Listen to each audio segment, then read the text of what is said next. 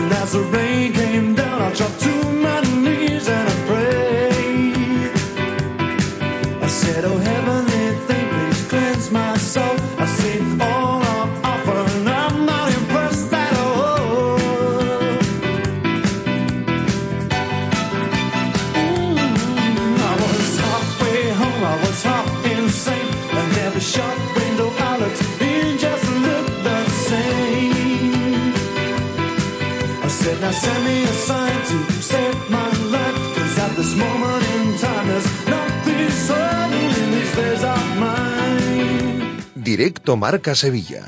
Agustín Varela.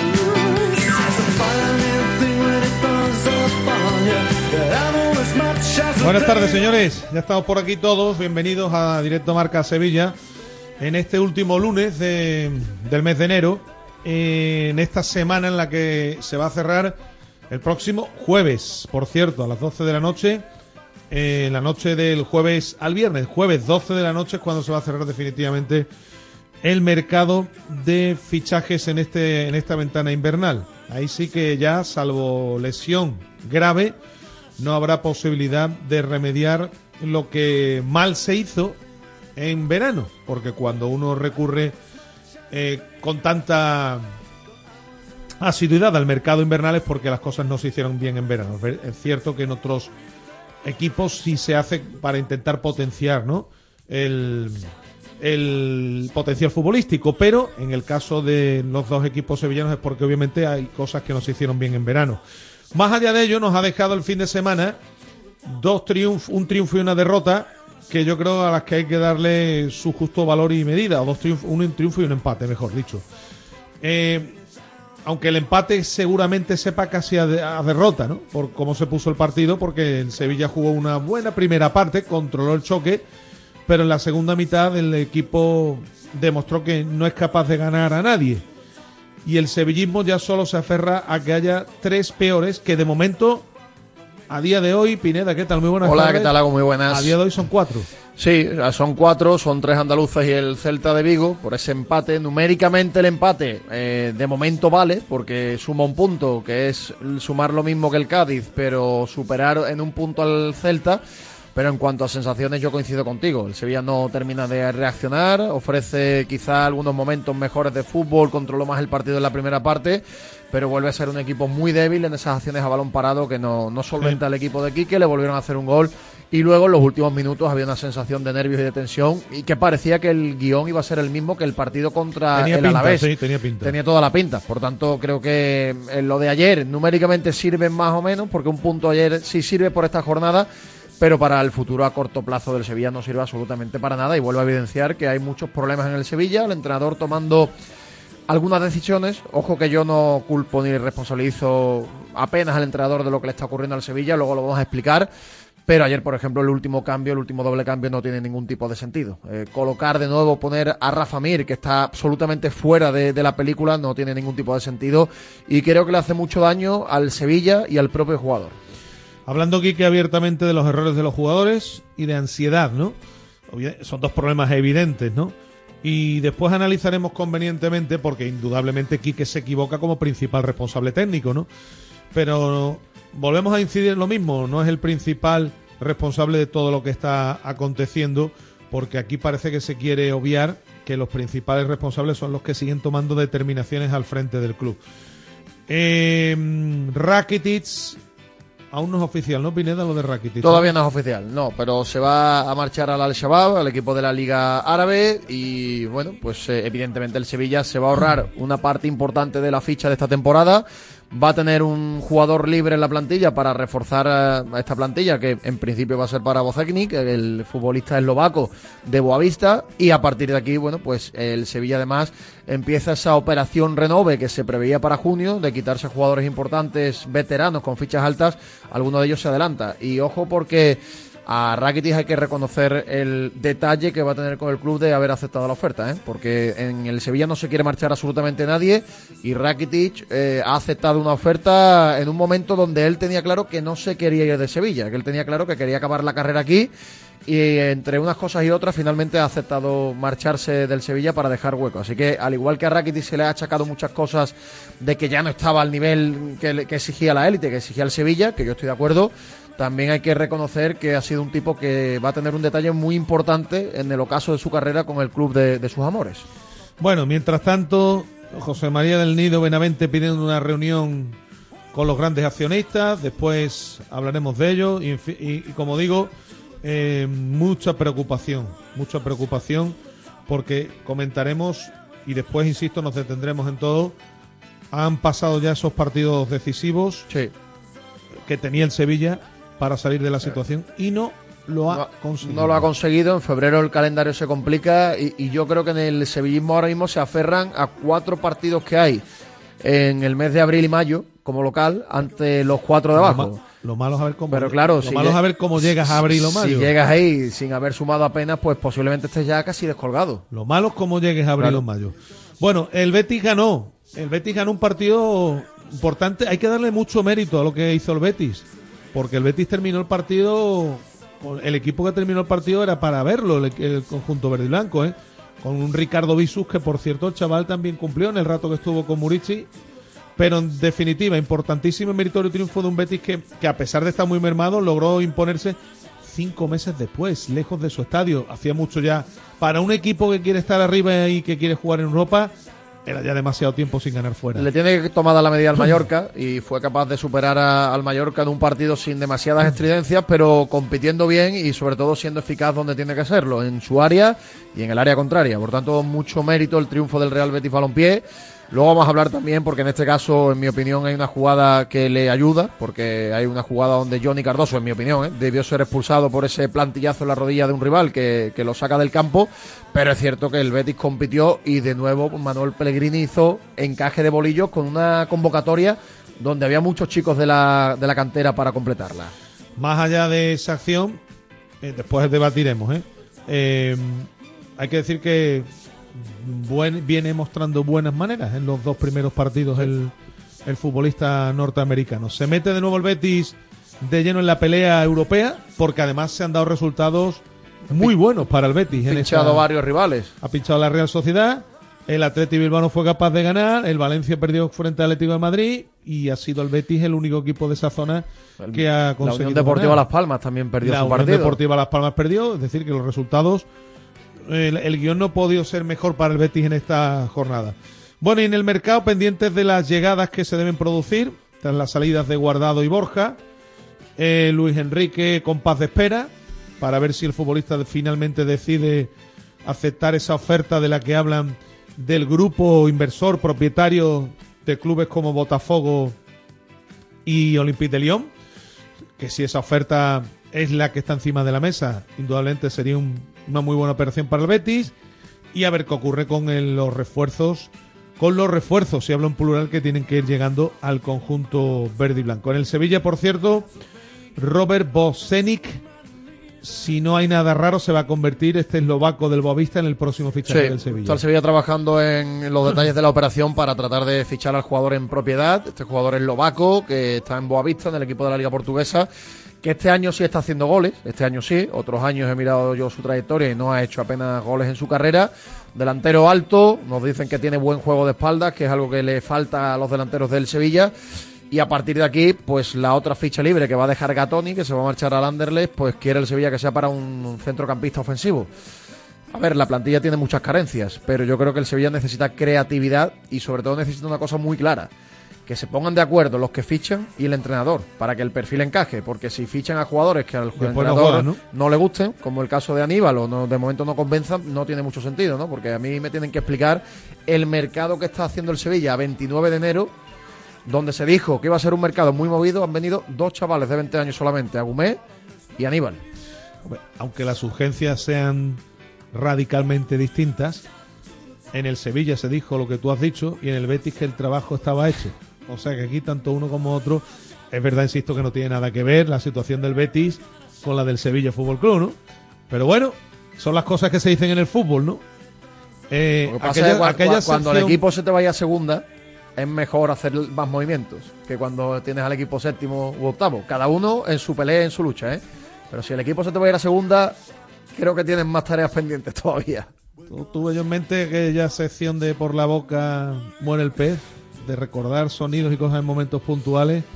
Y vamos a pensarnos tener que retomarla, ¿eh? Si me pongo a sacar sonidos de, de las obras del estadio, de la ciudad deportiva, del mercado de fichajes, de fichaje de lo que dijeron de Ramos, podemos hacer tres programas si quieres, pero vamos a intentar centrarnos en la actualidad. Bueno, vamos a ver qué ocurre esta semana. Por cierto, esta semana, en el caso del Betis, el calendario ha querido que el Getafe tenga que jugar el lunes y jueves, Están antes de venir al Benito Villamarín. Están tres enfadados, partidos ¿eh? en seis días. Están muy enfadados en Getafe. El calendario, por ejemplo, también ha querido que el Mallorca se enfrente al Betis después de una dura semifin de una dura um, un duro cuarto de final. Pero eso es distinto, porque eso al final los partidos de Copa se tienen que poner prácticamente de una semana para otra. Y el calendario también dice que el Rayo tiene que jugar entre semana antes de visitar, antes de recibir al Sevilla. Con el Atlético de Madrid el próximo miércoles.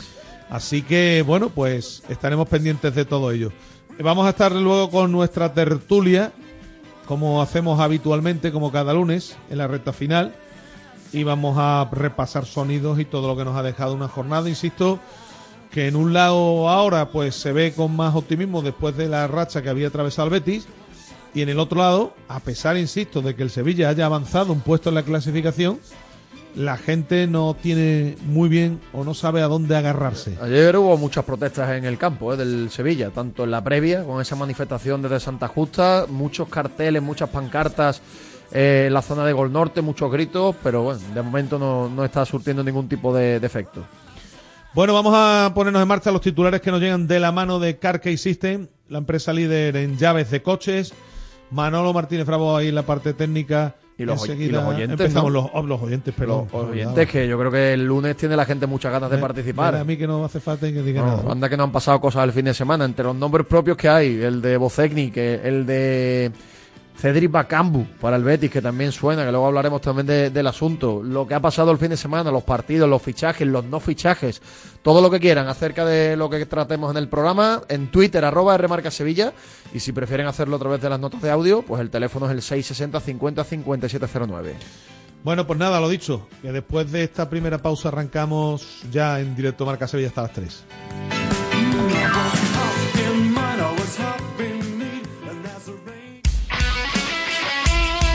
Radio Marca.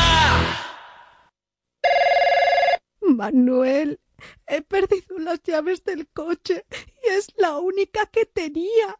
No sé qué voy a hacer. No te preocupes, para eso está CarKey System. Ellos te hacen una nueva llave en un tiempo récord. En CarKey System tenemos tus llaves. En CarKey System tenemos tus llaves. CarKeySystem.com Las furgonetas Mercedes-Benz están fabricadas para darlo todo. Y con el servicio Express Service podrás contar con un mantenimiento ágil, sin tiempos de espera y con la calidad habitual de Mercedes-Benz. Reserva tu cita en nuestra web y optimiza tus tiempos. Con Cesur y Fervial, tus talleres autorizados Mercedes-Benz en Sevilla. Si quieres seguir al minuto toda la actualidad deportiva, ser el primero en enterarte de las noticias más relevantes y vivir todo el deporte en directo, descárgate ya la app de marca. Resultados y clasificaciones, los mejores directos, agenda de televisión, notificaciones personalizadas de tu equipo, modo oscuro y mucho más. Accede al instante a la información deportiva que más te interesa con marca, la app número uno para vivir el deporte. Si a diario te levantas, te duchas, te cepillas los dientes, trabajas, haces deporte y conduces, ¿por qué no vas a escuchar toda la actualidad del deporte? La mejor tertulia, la tribu deportiva de la mañana con sus piques, sus roces y sus cariños también. Y te vas a enterar del tiempo, los goles y todos los incendios del deporte. ¿Eh? Dilo de los proverbios. Y de proverbios chinos también. Y raros. Y chinos y raros. ¿Y de proverbios chinos y raros también? Sí, sí, también. A diario, con Raúl Varela y Javi Amaro. Primero siempre aquí. Pablo Parra dirige el micrófono rojo de marcador cada día a los protagonistas del deporte. años y voy a saludar a Pepu Hernández. Que a mí me gusta que esos recuerdos perduren, no porque sea. Quique Sánchez Flores. Hola Quique, ¿cómo estás? Muy buenas tardes. Hola, ¿qué tal? ¿Cómo estás? Sergio, ¿se te vienen muchos recuerdos a la cabeza de lo que tú viviste? Sí, hombre, la verdad que es el primer torneo, eh, bueno, especial. Pablo Parra se cita con los mejores en Es un marcador. lujo volver a tener a Mati Prats en el estudio Juan Gonzalo. Hola Mati, ¿cómo estás? Muy buenas. ¿Qué tal, El tema de las redes sociales, me parece que el barro ya está siendo exagerado. O sea, Radio Marca, la primera, la única.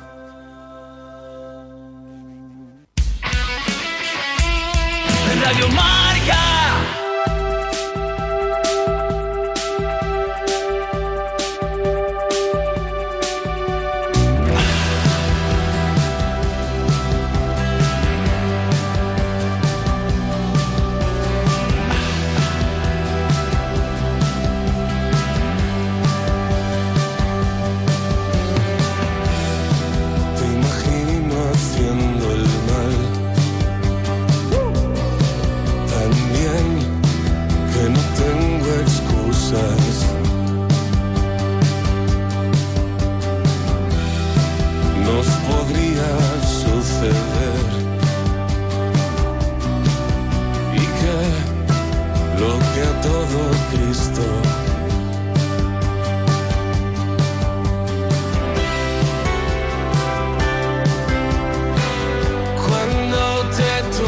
Manda tu nota de audio al 660 50 5709. Me gustas tanto, no seremos padres, no encontraremos paz. Bueno, vamos a arrancar analizando lógicamente una situación muy, muy, muy, muy, muy, no sé cuántos muy poner por delante de delicada.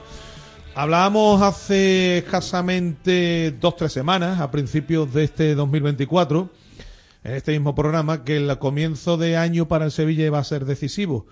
Como así lo fue la pasada campaña, a pesar de que al final tuvo que ser despedido el técnico San Paoli. argentino, San Paoli. Porque fue en enero cuando el equipo logró ante rivales directos la pasada temporada, si recuerdan, sacar partidos adelante que a la postre, con la colaboración, lógicamente, después de Mendilibar, resultarían decisivos para que el Sevilla se salvase. Tenía el Sevilla una serie de partidos en casa, Alavés y Osasuna, más la visita del Rayo, que todavía queda por delante, que mm, no sé, bueno, pues todos coincidíamos que iban a ser muy importantes en el devenir en el futuro más inmediato del conjunto sevillista. Tiene después de la salida a Vallecas que recibir al Atlético de Madrid, viajar consecutivamente a Mestalla y al Santiago Bernabéu y recibir a la Real Sociedad. Somos adivinos, somos futurólogos, quiere decir que estamos ahora mismo ya aquí poniendo por delante que el Sevilla va a perder todos esos partidos. No. Si fuésemos adivinos o futurólogos, créanme que estaríamos echa- echando quinielas. Y a punta pala, como diría aquel.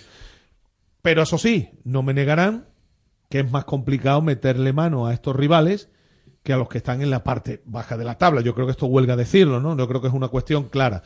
Más allá de que estemos hablando de rivales que podrían haber sido directos, y digo podrían porque el Alavés, por ejemplo, ya se ha ido en la clasificación. El Sevilla ha sido uno de los que ha propiciado que el Alavés se haya marchado. Osasuna no es rival porque es un equipo que ya se ha distanciado y está en una situación de, de en tierra de nadie, ¿no? Como se suele decir. Pero, vuelvo a repetir, se ha tirado de por tierra la oportunidad de haber, con estos dos partidos en casa, sacado la cabeza de esa zona. El Sevilla ha sumado uno de seis ante Osasuna, ante Alavés y Osasuna. Sí, eh, los rivales del Sevilla son los cuatro que tiene por debajo y el Mallorca. Son los cuatro, los cinco rivales, mejor dicho, que tiene para la permanencia. Y el calendario que, como tú decías, ahora en enero le había emparejado con rivales directos, no le vuelve a emparejar a- ante rivales directos. Curiosamente, en las últimas siete o ocho jornadas tiene cuatro enfrentamientos, además como local, ante cuatro de esos rivales de la parte baja, que ahí el Sevilla todo hace indicar que se la va a jugar. Pero claro, de aquí a entonces quedan muchos partidos, muchos puntos, y el Sevilla está obligado a sumar. Si no suma, pues podría llegar descolgado a esa situación. Y se ha quedado el Mallorca anclado en 20 por el gol de Altimira. Sí. Eh, que al final, pues aunque... Pero está sumando muy poco el Mallorca, de todas formas, ¿eh? Está sumando muy poco. Sí, efectivamente. Alberto Fernández, compañero de marca, muy buenas tardes. Buenas tardes, compañeros, ¿qué tal? Pues la reflexión a priori después del calendario, después de este que- de que se haya ido este mes de enero, es que ahora mismo a lo que se agarran los sevillistas es a que haya tres peores que ellos, que de momento son cuatro. Fíjate lo que son las cosas. Sí, pero agarrarse a eso es agarrarse muy poco, más viendo cómo, cómo juega el Sevilla, cómo compite el Sevilla y sobre todo la nula reacción que tiene, ¿no? Eh, tú puedes pensar, ¿no? Es que el equipo, bueno, pues, eh, día de Alavés, ¿no? De- no tiene suerte, le metiendo goles de córner, pero bueno, por una cosa o por otra el equipo no arranca porque allí no hace buen partido, hace una primera parte medianamente aseada que se pone por delante, pero hace una segunda parte horrible, no es capaz de crear una sola ocasión, no es capaz de hacer nada. O sea, sí, es que se queda uno menos, se queda con uno menos el 87. O sea, que el equipo no, una vez que recibe otro gol de balón parado, no es capaz de rearmarse ya por el partido y creo que la sensación que cunde dentro del club y fuera es que Quique no está dando, no es que no está dando con la tecla, es que no se está enterando de nada. Él sale después en sala de prensa diciendo, no, es que no meten goles de balón parado, es que los jugadores esto, es que los jugadores aquello. Bueno, pero es que quien pone a los jugadores es el entrenador, quien pone el sistema de juego es el entrenador, quien hace los cambios durante los partidos y saca jugadores desconectados es el entrenador. Así que también tendrá que tener su parte de responsabilidad y no verlo todo desde un prisma ajeno, porque ya lleva aquí más de un mes, ha jugado seis partidos de liga y ha hecho cuatro puntos. O sea, eh, del estilo a Diego Alonso, incluso peor.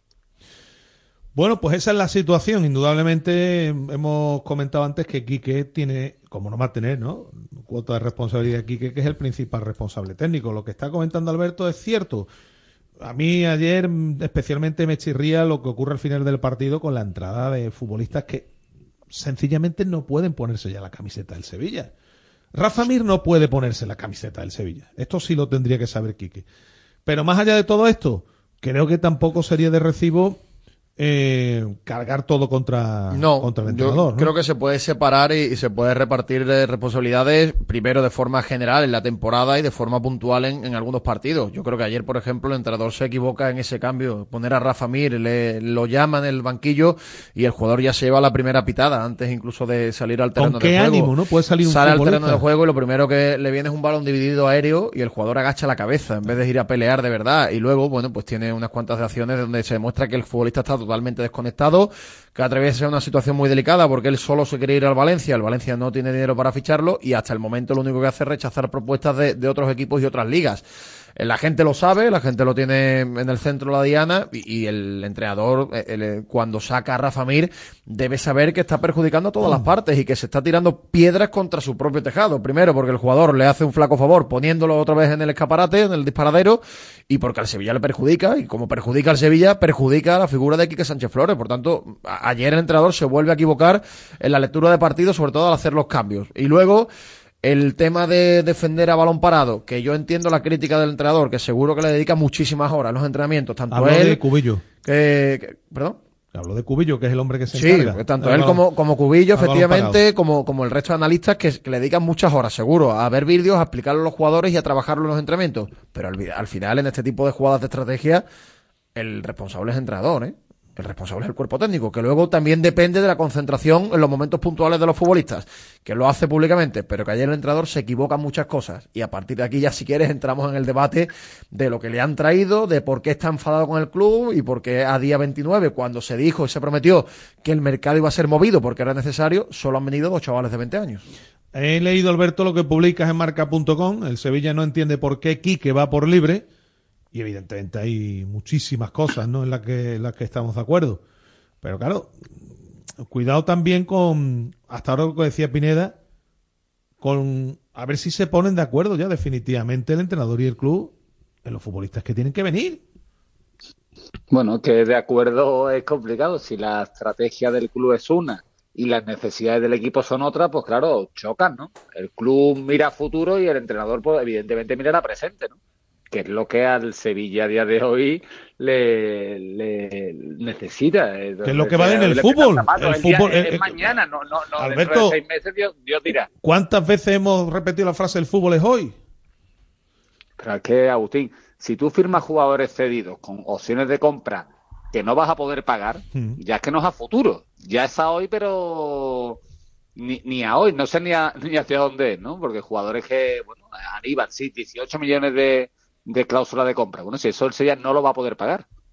No lo va a poder pagar. Entonces, ¿qué viene? Para seis meses, para, bueno, a ver si que tiene nivel el chaval, tiene calidad, pero bueno, es que tiene que demostrarlo y tiene que eh, ayudar al Sevilla ahora. Y no parece que pueda hacerlo. Y si encima el entrenador entiende que Rafa Mir tiene que jugar por delante suya, pues apague vámonos, ¿no? Entonces, ¿qué refuerzo de enero está teniendo el Sevilla? Pues prácticamente ninguno. Ya veremos estos tres últimos días si llega alguien, sobre todo un delantero, pero aún así al equipo le faltan muchas cosas. Se le han ido dos jugadores que estaban en la recta final de sus carreras, pero que han sido muy importantes, como Rakitic cuando se anuncia y Fernando. Y aquí no viene nadie y el equipo que probablemente, probablemente sea peor que hace un mes. Probablemente. Con esas dos salidas peor que hace un mes, aunque esos dos jugadores estuvieran en el ocaso de sus carreras. Hombre, un, un equipo que pierde a Fernando y a Rakitic y de momento no trae a nadie, es que es peor, numéricamente. Sim- Simplemente es peor, ¿no? Bueno, ha traído a dos jugadores. Otra cosa esos dos No, jugadores claro. que son Agume y Aníbal aporten o no aporten lo que Claro. aportaban los otros dos. Claro. A ver, aquí hay también otra cuestión en la que tenemos que detenernos y que esto sí que preocupa y mucho. Eh, nadie podrá acusar aquí que, salvo en el asunto de Rafa Mir, que no tiene sentido, pero ya sabemos las manías que tienen muchos entrenadores, de inacción. Es decir, de que no esté buscando soluciones. Ayer el Sevilla sale a jugar como estábamos reclamando durante la pasada semana después del partido del Atlético de Madrid, precisamente. Vamos a decir a lo pobre para que lo entienda el personal. muy arropadito. Arropado atrás. Tres centrales y tres dos pivotes. centrales, porque decíamos, a lo mejor la solución pasa, ¿recuerdas, Alberto? Por jugar, bueno, pues en casa como, se lo, como lo está haciendo el equipo fuera. Arropadito atrás, que tiene la pelota Osasuna. Vuelvo a repetir, con todos los respetos para Osasuna, no el Manchester City de, de Guardiola, Osasuna. Bueno, pues a lo mejor tiene que tener la pelota Osasuna. El guion de la primera parte fue más o menos ese. El Sevilla ha- hace un gol y apenas tuvo apuros porque Osasuna tampoco es que creara demasiado peligro. Le chutó una vez desde fuera del área. Y controla bien el partido en la primera parte.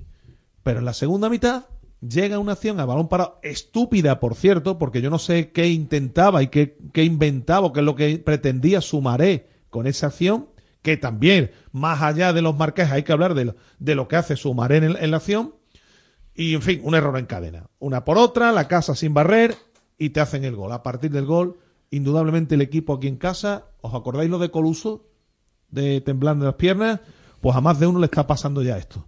Desaparecen los futbolistas, el equipo se marcha del partido y Osasuna es el que está más cerca de ganar, a pesar de que efectivamente Rafa Mir pudo incluso hacer el 2-1 en ese disparo de Ramos. Pero quiero decir con esto, que Quique, Alberto, está probando a jugar con cuatro, jugar con tres atrás, jugar con unos futbolistas, jugar con otros. Y el equipo no despega, ¿eh? Y el No, equipo no no, eh. despega. Eh, también lo, lo probó Diego Alonso y no le quito ninguna culpa, ¿no? O sea, también puso cinco atrás, cuatro atrás y cambió el sistema, movió los jugadores y no le salía nada. Que es evidente que hay un fallo de planificación y una plantilla que se decía que era un plantillón o una plantilla muy buena y es una plantilla mucho más mediocre de lo que se pensaba. Pues con el milagro del año pasado de la Europa League parece que todo se, se había olvidado, se había, digamos, valorado en más lo que tenía el Sevilla entre manos. Aún así, creo que también, y lo he dicho al principio, la responsabilidad del entrenador, por mucho que toque, está Mm. ahí. No, no, no, está claro. Sí, está Porque claro. tú me puedes decir que el Sevilla tiene que jugar con cinco atrás, pero es que el Sevilla, si no se inventa Isaac el gol, no tira puerta otra vez. Mm. Se inventó dos jugadas el chaval, una se la detuvo el portero y otra fue gol. Sí. Ya está, nada más. Si tú tienes que esperar a que tu canterano va a quedar delantero medio estrella, se invente un gol para así ganar el partido, es muy pobre. Es muy pobre jugando en casa. Que yo comprendo que el Sevilla esté atrás mal, que conceda mucho, que los centrales no estén. Pero es que el Sevilla, sobre todo en su campo y ante rivales del nivel de Alavés Osasuna, tienes que proponer más. O sea, tú no te puedes encerrar atrás y darle el balón al Pero rival. Alberto, pero si es que estamos en esas, es que si ahora vas a proponer más y resulta que viene el Alavés y te mete tres goles. Es que ya el entrenador también, in- insisto, ¿eh? y yo no estoy, que no estoy exculpando para nada al entrenador, que es el principal responsable técnico de un equipo para lo bueno y para lo malo. Pero creo que también hay que ver con los bueyes que está arando. Ya hay gente también, y vuelvo a repetir, y hay un problema clarísimo de ansiedad y de desconfianza, ¿eh? El, el equipo es un manojo de nervios. Vuelvo a insistir en lo mismo. Si llegamos, que esperemos que no, si llegado el caso en las últimas jornadas, la situación en la que es, créanme que ni el Cádiz, ni el Celta, ni estos equipos se van a poner nerviosos. Que ellos saben cuál es su papel. Y, y yo creo que además esos nervios mm, afectan incluso al físico, las piernas engarrotadas, el equipo en los últimos minutos sufre muchísimo para ganar los duelos, cada vez que el Osasuna merodeaba la frontal del área sin demasiado peligro, porque no tuvo mucho peligro, había muchos nervios y sensación de que podía ocurrir algo bien a balón parado, el lanzamiento de Aymar que, que se va por poco desviado, yo creo que es una sensación muy, muy complicada y que hay futbolistas incluso que Que el- no están. Que, que no están. Que lo- no ya- están. lo hemos hablado algunas veces de los veteranos. Por ejemplo, ayer Suso, que, que tiene más libertad para jugar eh, con Agumé por detrás y con Sumare por detrás, tampoco tuvo de- nada de incidencia en el ataque del Sevilla. Nada. Muy apagado. O, o Campos muy ofuscado. demasiado impulsivo. Demasiado impulsivo. Pero bueno, siempre ha sido. Yo voy a repetir, Alberto, a mí me parece, yo estoy de acuerdo contigo, que aferrarse a esto es muy desalentador, muy descorazonador. Que yo salga y diga que a lo que se tiene que aferrar ahora mismo el sevillismo es a que haya tres peores, es muy descorazonador. Es la muy- realidad. Pero ahora mismo es que no se le ve, es que no se ve otra, otra, otra película, ¿eh? No satisface reacción, pero Agustín, es que algún día, aunque sea por casualidad, los que están detrás del Sevilla ganarán un partido. Sobre todo Cádiz o Celta, Celta está empatado a punto y Cádiz a uno. Y se meterá el Sevilla en descenso, que es en lo único que todavía no ha entrado, que es en descenso. Porque por puntos en otra liga de otro año estaría el último probablemente. Sí. Y cuando entre en descenso, entonces sí entrarán los nervios reales, que a día de hoy existen, pero parece que en el club sí, pero no, sí, pero no. Cuando entran los nervios reales, veremos qué decisiones toma el club. Es verdad que se le ha firmado aquí que año y medio, pero a este ritmo de competir Ya. y de puntuar, Ya. dudo. No dudo llega Semana Santa. que acabe la temporada en el Sevilla. No, que no, ah, no, que no llega Semana No, Santa. Con, con el porcentaje de puntos que está ganando el A ver. entrenador, no va a llegar. Pero escúchame que no soy adivino, no sé, no sé qué va a pasar en los próximos partidos, pero que el calendario del Sevilla después del Rayo con, con gana- es- ganando, terrible. ganando un partido de 6 o 7 como lleva el entrenador, así, así no va a llegar porque numéricamente va a haber un momento en el que se meta en descenso. Ahora, si el Sevilla tiene que volver a destituir al entrenador en esta temporada, ¿hasta cuándo van a tener margen los que destituyen y los que fichan entrenadores? Es la pregunta, ¿hasta cuándo van a tener margen de maniobra para seguir decidiendo y seguir equivocándose en este tipo de decisiones? Porque claro, si Quique se tiene que ir, en esa rueda de prensa tiene que tener un acompañante a la derecha y otro a la izquierda, y los dos irse con él, los dos.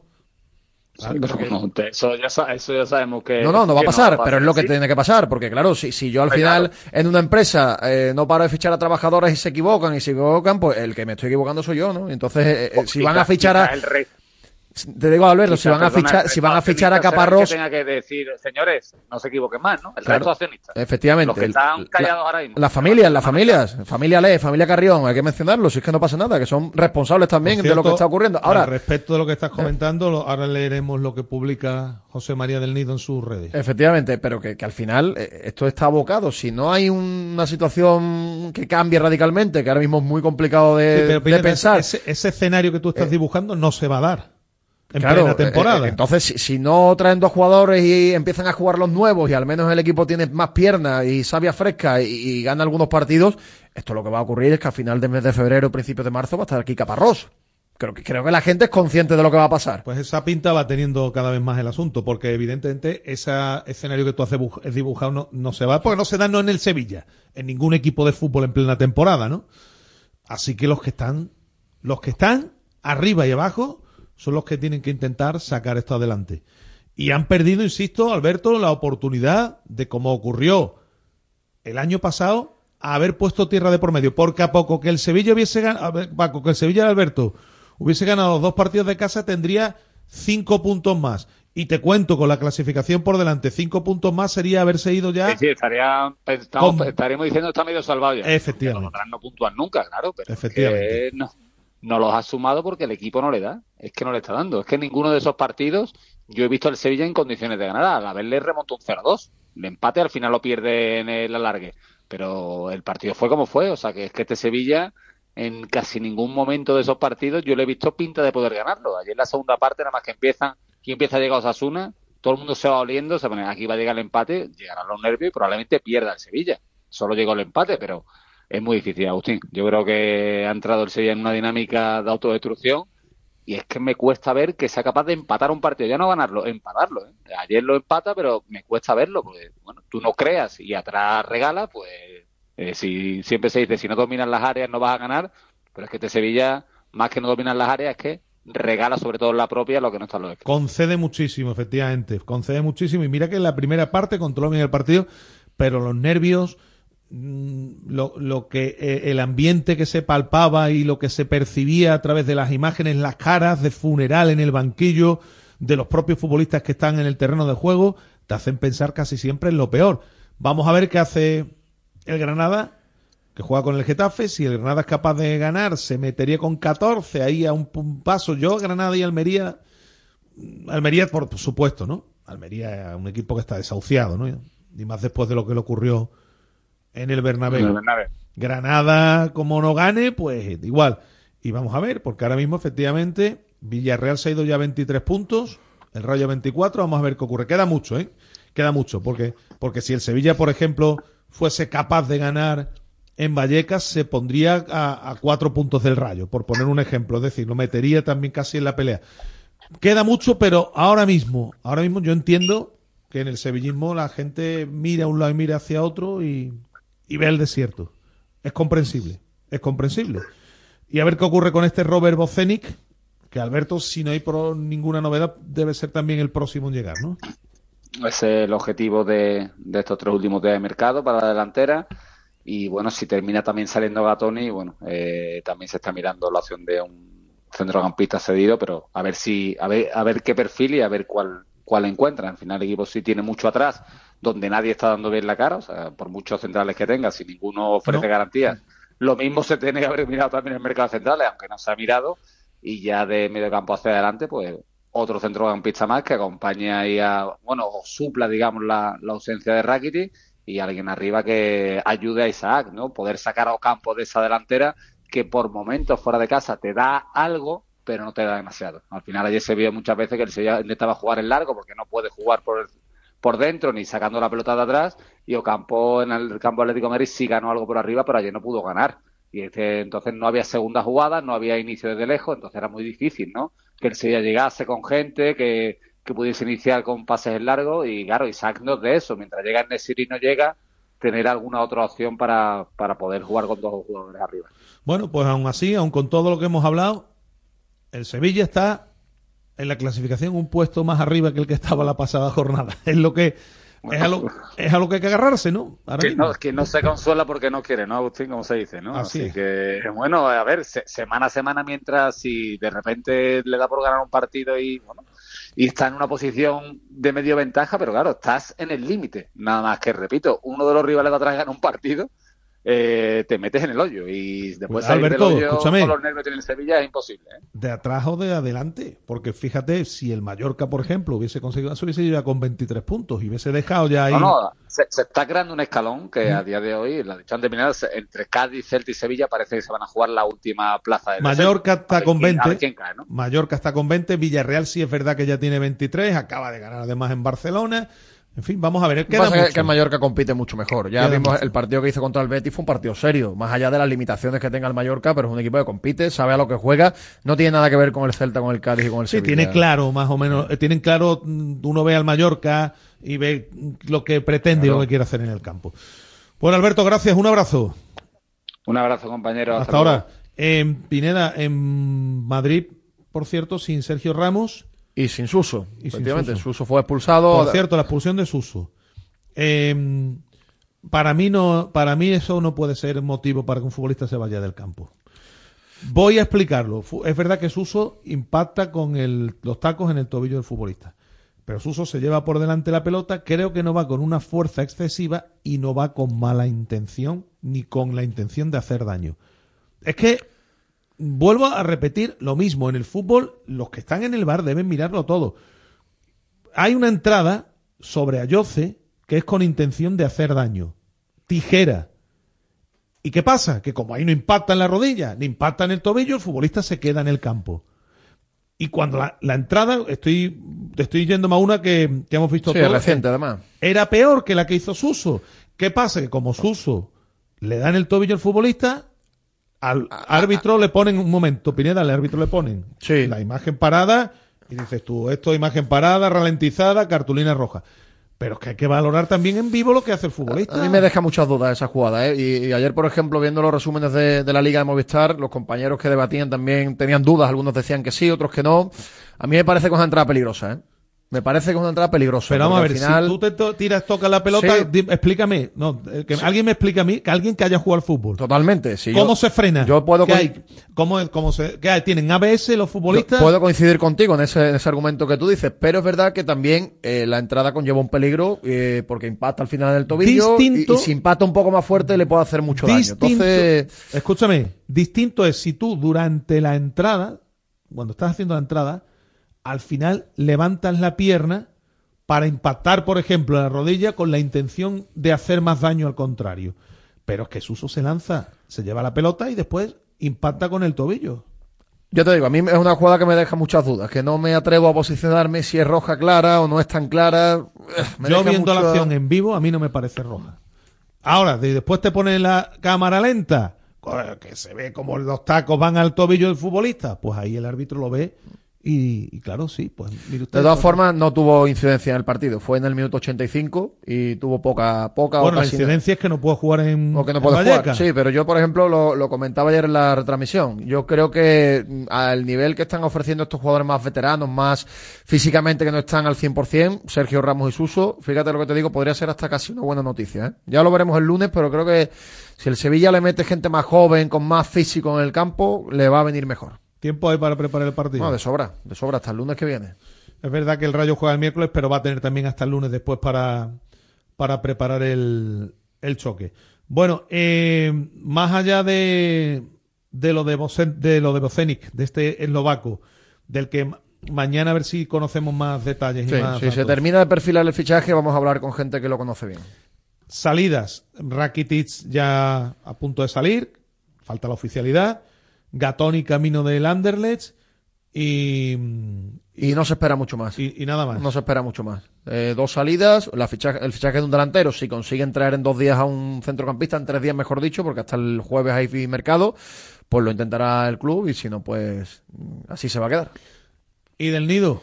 Y del nido, bueno, te lo voy a leer, ¿no? Porque hoy a través de las redes sociales ha emitido, bueno, un pequeño, un pequeño comunicado, un pequeño texto, te lo voy a leer que lo tenía por aquí eh, destacado en Twitter. Eh, ha dicho José María del Nido lo siguiente. eh, Salvemos al Sevilla, así empieza el tuit. Dada la situación crítica de nuestra entidad, invito a una reunión en la sede de la Peña Sevillista San Bernardo a las familias Castro, Alés, Guijarro y Carrión el próximo miércoles a las 8 de la tarde y como moderadores invito a los presidentes de la Federación de Peñas, a los accionistas unidos, también a los pequeños accionistas y por último al patrimonio sevillista, que son diferentes asociaciones del Sevilla. Estoy dispuestos eh, dispuesto a darles una tregua si se sientan a negociar. Solo me siento con los grandes accionistas. Esto es importante, ¿eh? Es decir, que con el hijo no se sienta. Desde que poco más o menos dice que ni Pepe Castro ni del Nido Carrasco vayan a esa Exacto, reunión. con la gente que no tenga muchas acciones no se sientan. Si, si quieren darle una solución a la situación actual, os espero en dicha reunión, dice José María del, del Por, Nido. por cierto, la noticia que el otro día comentábamos, eh, volvemos a comentarla y a corroborarla, porque hay ya en la planta noble Sí. quien piensa que Caparrós tendría que estar ya sentado Que- en el banquillo del que Sevilla. es el último clavo al que se quieren o se tienen que agarrar en el Sevilla, a Joaquín Caparrós. Hay quien piensa ya desde la planta noble que Caparrós tendría que estar sentado en el banquillo del Sevilla. Lo que pasa es que eso es la planta noble, pero presidente y director deportivo de momento no lo piensan. Entonces, ya sabemos quién manda ahora mismo del Sevilla. ¿no? Pues nada, esto es lo que hay y vamos a ver en qué, desde luego, la situación. eh, por cierto, me has dicho que muchas protestas, ¿no? Muchas protestas, sí, eh, muchas protestas durante el partido, mm, bastantes carteles y mensajes desde Gol Norte, manifestación previa desde Santa Justa. Bueno, eh, es el ambiente que se respira desde hace un año en el Ramos Sánchez Pizjuán. Es lo que hay. Es lo que hay. Eh, en fin.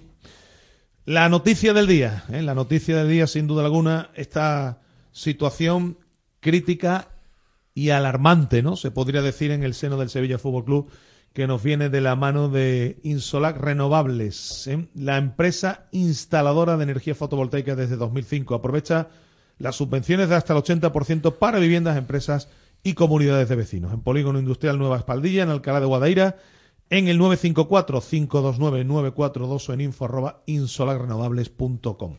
Lo que hacemos ahora es, como habitualmente también sana costumbre que tenemos aquí, es echarle un vistazo a lo que publican nuestros compañeros en el repaso a prensa.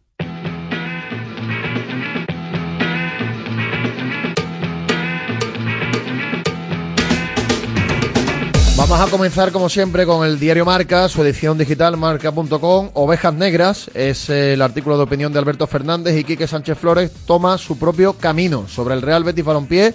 Isco, un líder natural que ya porta el brazalete verde y blanco y un cierre de mercado frenético con varios movimientos en el aire. En mucho deporte, sobre el Sevilla, menos mal que el Cádiz tampoco gana, sobre el Real Betis Balompié, el gran partido de Sócrates y los números del futbolista griego. En el desmarque sobre el Sevilla, lo que falta para concretar el fichaje de Robert Bocegnik, el futbolista eslovaco, sobre el Real Betis Balompié, Chimi Ávila presiona para salir de Osasuna, una reunión decisiva en el día de hoy. Y en el diario de Sevilla, Salvemos al Sevilla, del Nido ofrece una tregua y cita a los grandes accionistas sobre el Real Betis Balompié. Bajamos, podemos, podemos leer candente recta final en el mercado.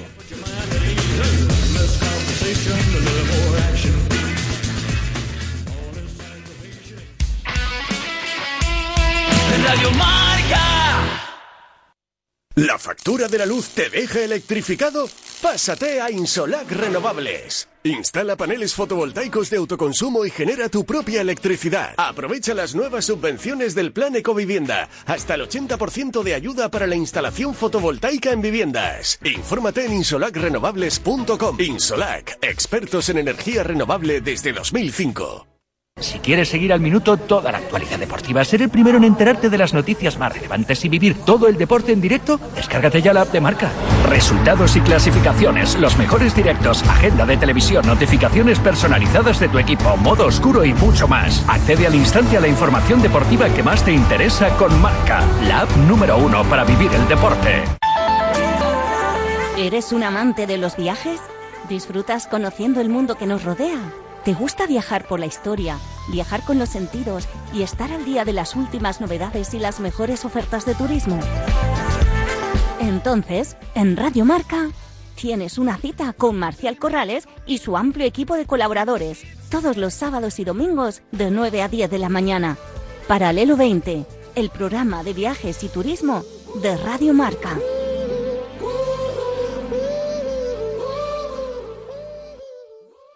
Son las nueve. Nueve menos cuarto. Menos veinte. A ver si van a ser las ocho y media.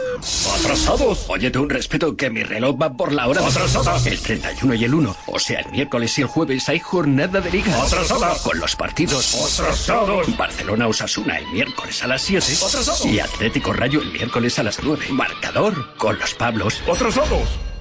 Eh, eso no. Los Pablos siempre llegan a tiempo. Radio Marca, sintoniza tu pasión con las voces del deporte.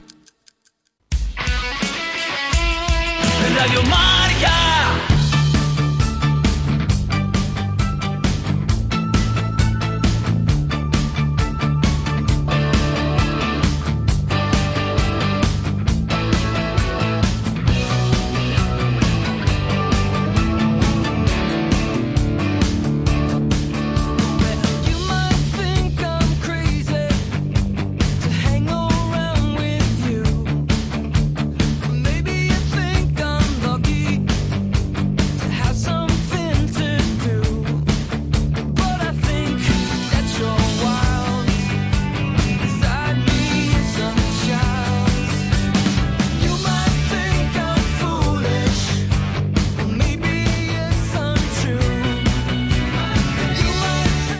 Directo Marca Sevilla.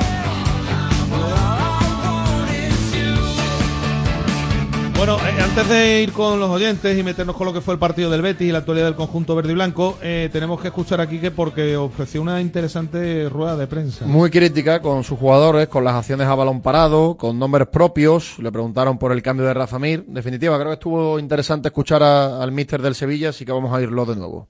No hemos gestionado nada, o sea, al final es, eh, nos vamos 1-0 contra un rival que nos lo pone muy difícil, que exige mucho. Eh, viene el primer tiempo, apoyados en ese gol de Isaac, en esa maniobra excelente que tuvo, eh, y hemos hecho 45 minutos aupados en una afición que nos ha llevado, que nos ha hecho tener menos errores, estar muy atentos eh, y tener ese gol de ventaja que nos da ilusión y la ilusión suficiente para el segundo tiempo. En el segundo tiempo volvemos a una acción de balón parado que son imperdonables, lo repito. Hay miles de horas detrás del balón parado, miles de horas de- de entrenadores, no de uno, de varios entrenadores del balón parado, para que nosotros perdamos la marca. Eso es eh, no entender eh, dónde estamos, en qué situación estamos, lo poco que debemos de darle a los rivales. Eh, no sabría describirlo, pero duele. Duele en el alma. Duele en el alma porque es la, la situación más diáfana que tienen de todo el partido. Es saber dónde está tu jugador y dónde eh, puede caer la pelota. Me parece que es no saber dónde estamos. Es no ser conscientes de lo que significa estar 1-0 por delante en un partido que tenemos que intentar ganar siempre si queremos salir de la situación en la que estamos. Por aquí, mister Daviniela para con un par de cuestiones, si me lo permite. La primera, le hemos visto en los últimos 15 minutos de partido prácticamente sin salir del banquillo, cabizbajo, sentado. Me gustaría preguntarle, personalmente, ¿se siente mentalmente todavía bien Quique Sánchez Flores para sacar? Sí, hombre, esta pregunta la hacéis siempre cuando un equipo pasa un tiempo sin ganar, pero no es eso, es que a veces eh, cuando estamos dentro estamos, no sé si las cámaras lo toman eso, pero estamos pensando los posibles cambios, estamos pensando los posibles cambios de sistema, posibles cambios de, de jugadores, luego el posible intercambio otra vez cuando nos hemos quedado con uno menos, o sea, han pasado muchas cosas en el segundo tiempo, nos podemos permitir estar dentro, eh, compartiendo con los eh, compañeros eh, cuáles las situaciones que se nos plantean. Mm, a veces no siempre estar fuera es lo más recomendable, a veces pues, dentro tenemos cosas que hacer.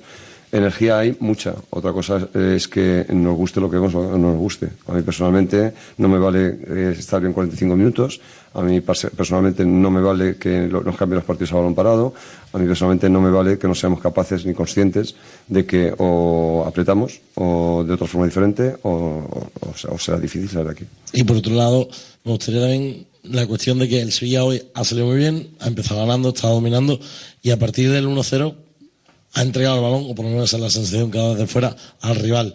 No sé cómo ha visto esto. Bueno, pues no hubiera, no hubiera sido la no hubiera sido la idea, pero eh, los jugadores tienen sus miedos, tienen sus necesidades y tienen sus porqués de eh, por qué no estamos más arriba en la clasificación, eh, por qué no somos capaces de tener esa personalidad para aguantar los resultados, por qué no, pues porque tenemos muchas muchos miedos y tenemos muchas necesidades y sale de repente con 1-0 mm, hemos dado un pasito para atrás, es cierto, no nos gustaba, como ellos tampoco corrían riesgo, pues han, han interpretado que era así el partido. Pero hemos intentado el descanso, hablar con ellos, de forma que eh, los mecanismos que podíamos utilizar a la hora de poder dar unos pasos adelante y salir más bien con balón o bien sin balón, pero dando pasos adelante hacia campo contrario. En cualquier caso, eh, mm, el partido nos va a hacer reflexionar mucho, porque es la, son varias veces ya que nos ha pasado lo mismo. Hola, mister Carlos Hidalgo de Onda Cero. Eh, la sombra del descenso está ahí, la preocupación es real. Eh, ¿Usted hasta qué punto está preocupado por ese tema? Bueno, es lo más importante. O sea, aquí no hay, no hay nombres, no hay otra cosa que no sea Sevilla. O sea, aquí lo que importa es el club, es lo, es lo que puede hacer de aquí a final de temporada y sabemos que hay una liga de 16 partidos ahora. Una liga de 16 partidos y va a ser todo así, una lucha permanente la que va a haber. O sea, no ha sido en este partido cuando se ha decidido qué tipo de temporada le quedaba al Sevilla, probablemente fue en el partido del Alavés, donde pedimos una gran oportunidad también de hacer las cosas mejor y donde se decidió qué tipo de liga le quedaba al Sevilla de aquí a final de temporada. Ahora bien, son 16 partidos, son jugadores de calidad, si somos capaces de cambiar esas mentes y cometemos menos errores, pues a lo mejor jugar una liga de 16 partidos en condiciones, a la altura de lo que Sevilla se merece y a la altura de la calidad que tienen los jugadores también. Hola Kiki, ¿qué tal? Buenas noches, Manolo Martín de, de Canal Sur Radio. Eh, me gustaría conocer eh, y que se lo contara a los aficionados de Sevilla el grado de satisfacción que tiene usted con el trabajo que se ha hecho hasta el día de hoy de la dirección deportiva. En las incorporaciones quedan pues tres días aproximadamente para que este se cierre. Eh, saber eso, si, si el grado de satisfacción que usted tiene es bueno, malo, regular con respecto a lo que Bueno. ha llegado y si espera. Bueno, usted, más sab- cosas. usted sabrá que mi, mi trabajo aquí en- como entrenador no es valorar a, a la dirección deportiva, ni a, ni a los dirigentes, ni la afición. No, yo valoro a los jugadores, los inte- intento acertar en mis decisiones y es todo lo que, lo que tengo que hacer. No tengo que hacer, mm, no tengo que dirigir mi mirada a nada más que no sea eso. Eh, yo entiendo que todos los que estamos en el club hacen el máximo esfuerzo desde su mejor intención para da- darnos lo mejor. Eso es lo que entiendo. Hola, Quique. Manolo Aguilar para Radio Sevilla, para la cadena SER. Eh, sobre el- lo que queda de mercado de, de fichajes, parece que está avanzada la llegada de un delantero que va a cubrir la, la plaza de Rakiti.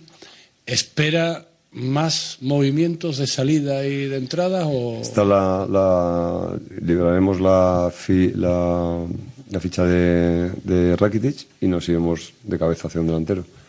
O sea, unas necesidades que las notamos en cada momento desde que hemos llegado. Sabemos que nos falta gol, sabemos que nos faltan delanteros, que no hay y los que, y los que están están con dificultades con, de todo tipo. Por lo tanto, vamos a enfocarnos en eso porque, lógicamente, el gol, las áreas son fundamentales. Eh, hola, Quique. Hola. Buenas noches, Víctor Fernández, Cadena Cope. Habla de un delantero, pero eh, está explicando que las jugadas a balón parado, que, que son imperdonables.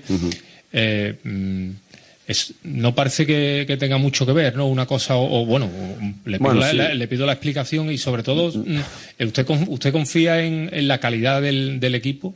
¿Cómo se mejora en esas en- Bueno, en yo lo, que, yo lo que confío es, es en, quitarles todo, todo el estrés emocional que les impide ser los jugadores que son.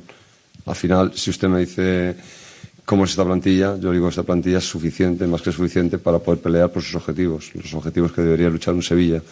Si me dice que ha si, me- si le digo que ha acumulado demasiadas necesidades y que los jugadores se sienten absolutamente eh, presionados y fuera de su identidad, yo le confirmo que es así.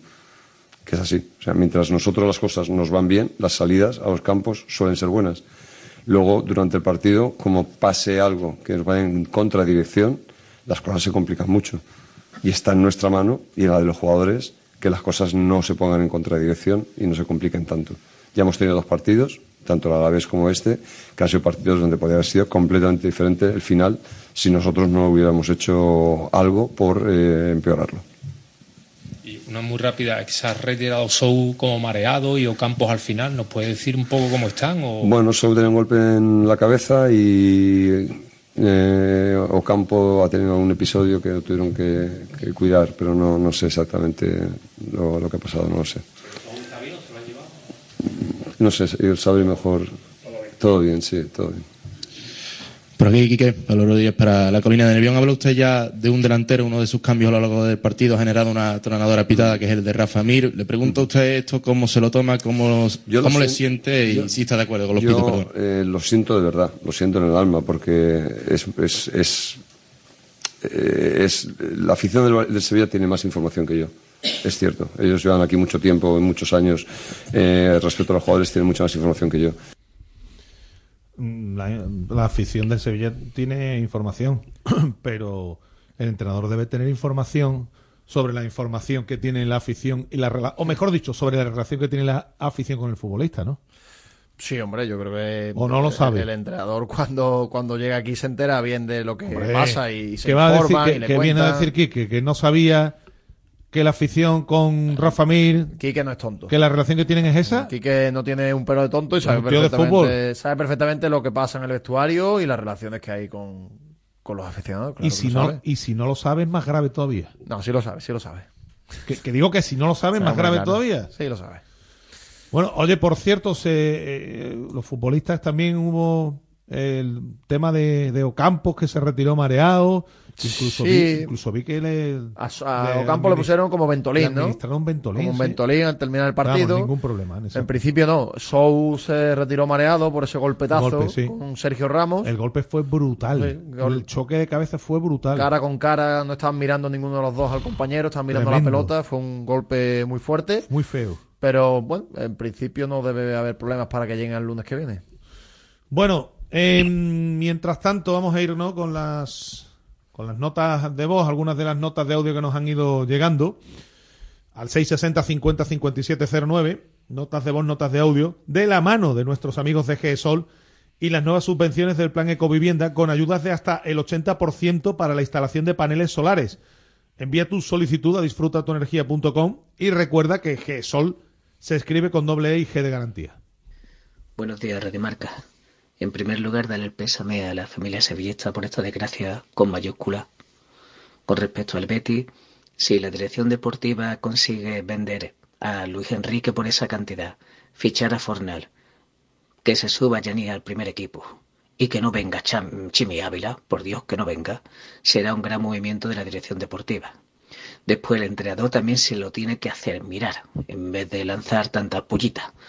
Eh, fue él el que no quiso escribir a Chadirria en la UEFA, así no fue. Y, en fin, si es que esta, si se produce esta venta es que, es que, es es rechazable. Otra cosa, podría probar a poner a Rodri de centrocampista.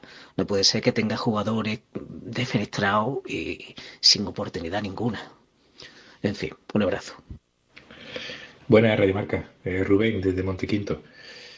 Mm, sevillista al 100%. Eh, creo yo que el señor Quique Sánchez Flores habrá comprobado que con una defensa de 5 y sigues perdiendo, mm, no le está dando muchos resultados. Eh, entiendo en otra rueda de prensa que ha dicho que bueno, que el equipo no está para muchos cambios, pero es que tampoco el equipo está jugando siempre con cinco defensas. Creo que la pareja de centrales eh, debería variar. No digo cuál debería ser el titular y mucho menos, pero debería variar y meter a un centrocampista más. Hola, buenas tardes, Radio Marca. Eh, gracias por el espacio. Bueno, estoy mandando el, mensaje desde Palma de Mallorca, eh, por la mañana del domingo. Entonces ayer estuvimos en el partido en Sommoch. Y pueden llamarlo esfuerzo, pueden llamarlo trabajo, pueden llamarlo compromiso, pueden llamarlo calidad, pero la mayoría de ustedes lo llaman milagro. Y un milagro es el hecho no explicable por las leyes naturales que se atribuye a la intervención sobrenatural de origen divino. Cuatro años llevan ustedes hablando de milagro, a ver si, a ver si nos vamos enterando ya. Muchas gracias. Buenas noches, Varela. Acaba de terminar el partido del Sevilla Fútbol Club y, y nos han expulsado a Suso con una falta que primero toca balón y luego arde Osasuna, que ya supuestamente, si nos fijamos en el penalti que nos pita, que nos quitaron el otro día, porque Pablo Barrios toca balón y se lleva luego a la mela. O sea, y el acto es residual, el llevarse a la mela es residual. Y hoy llevarse al de Osasuna Suso no es residual.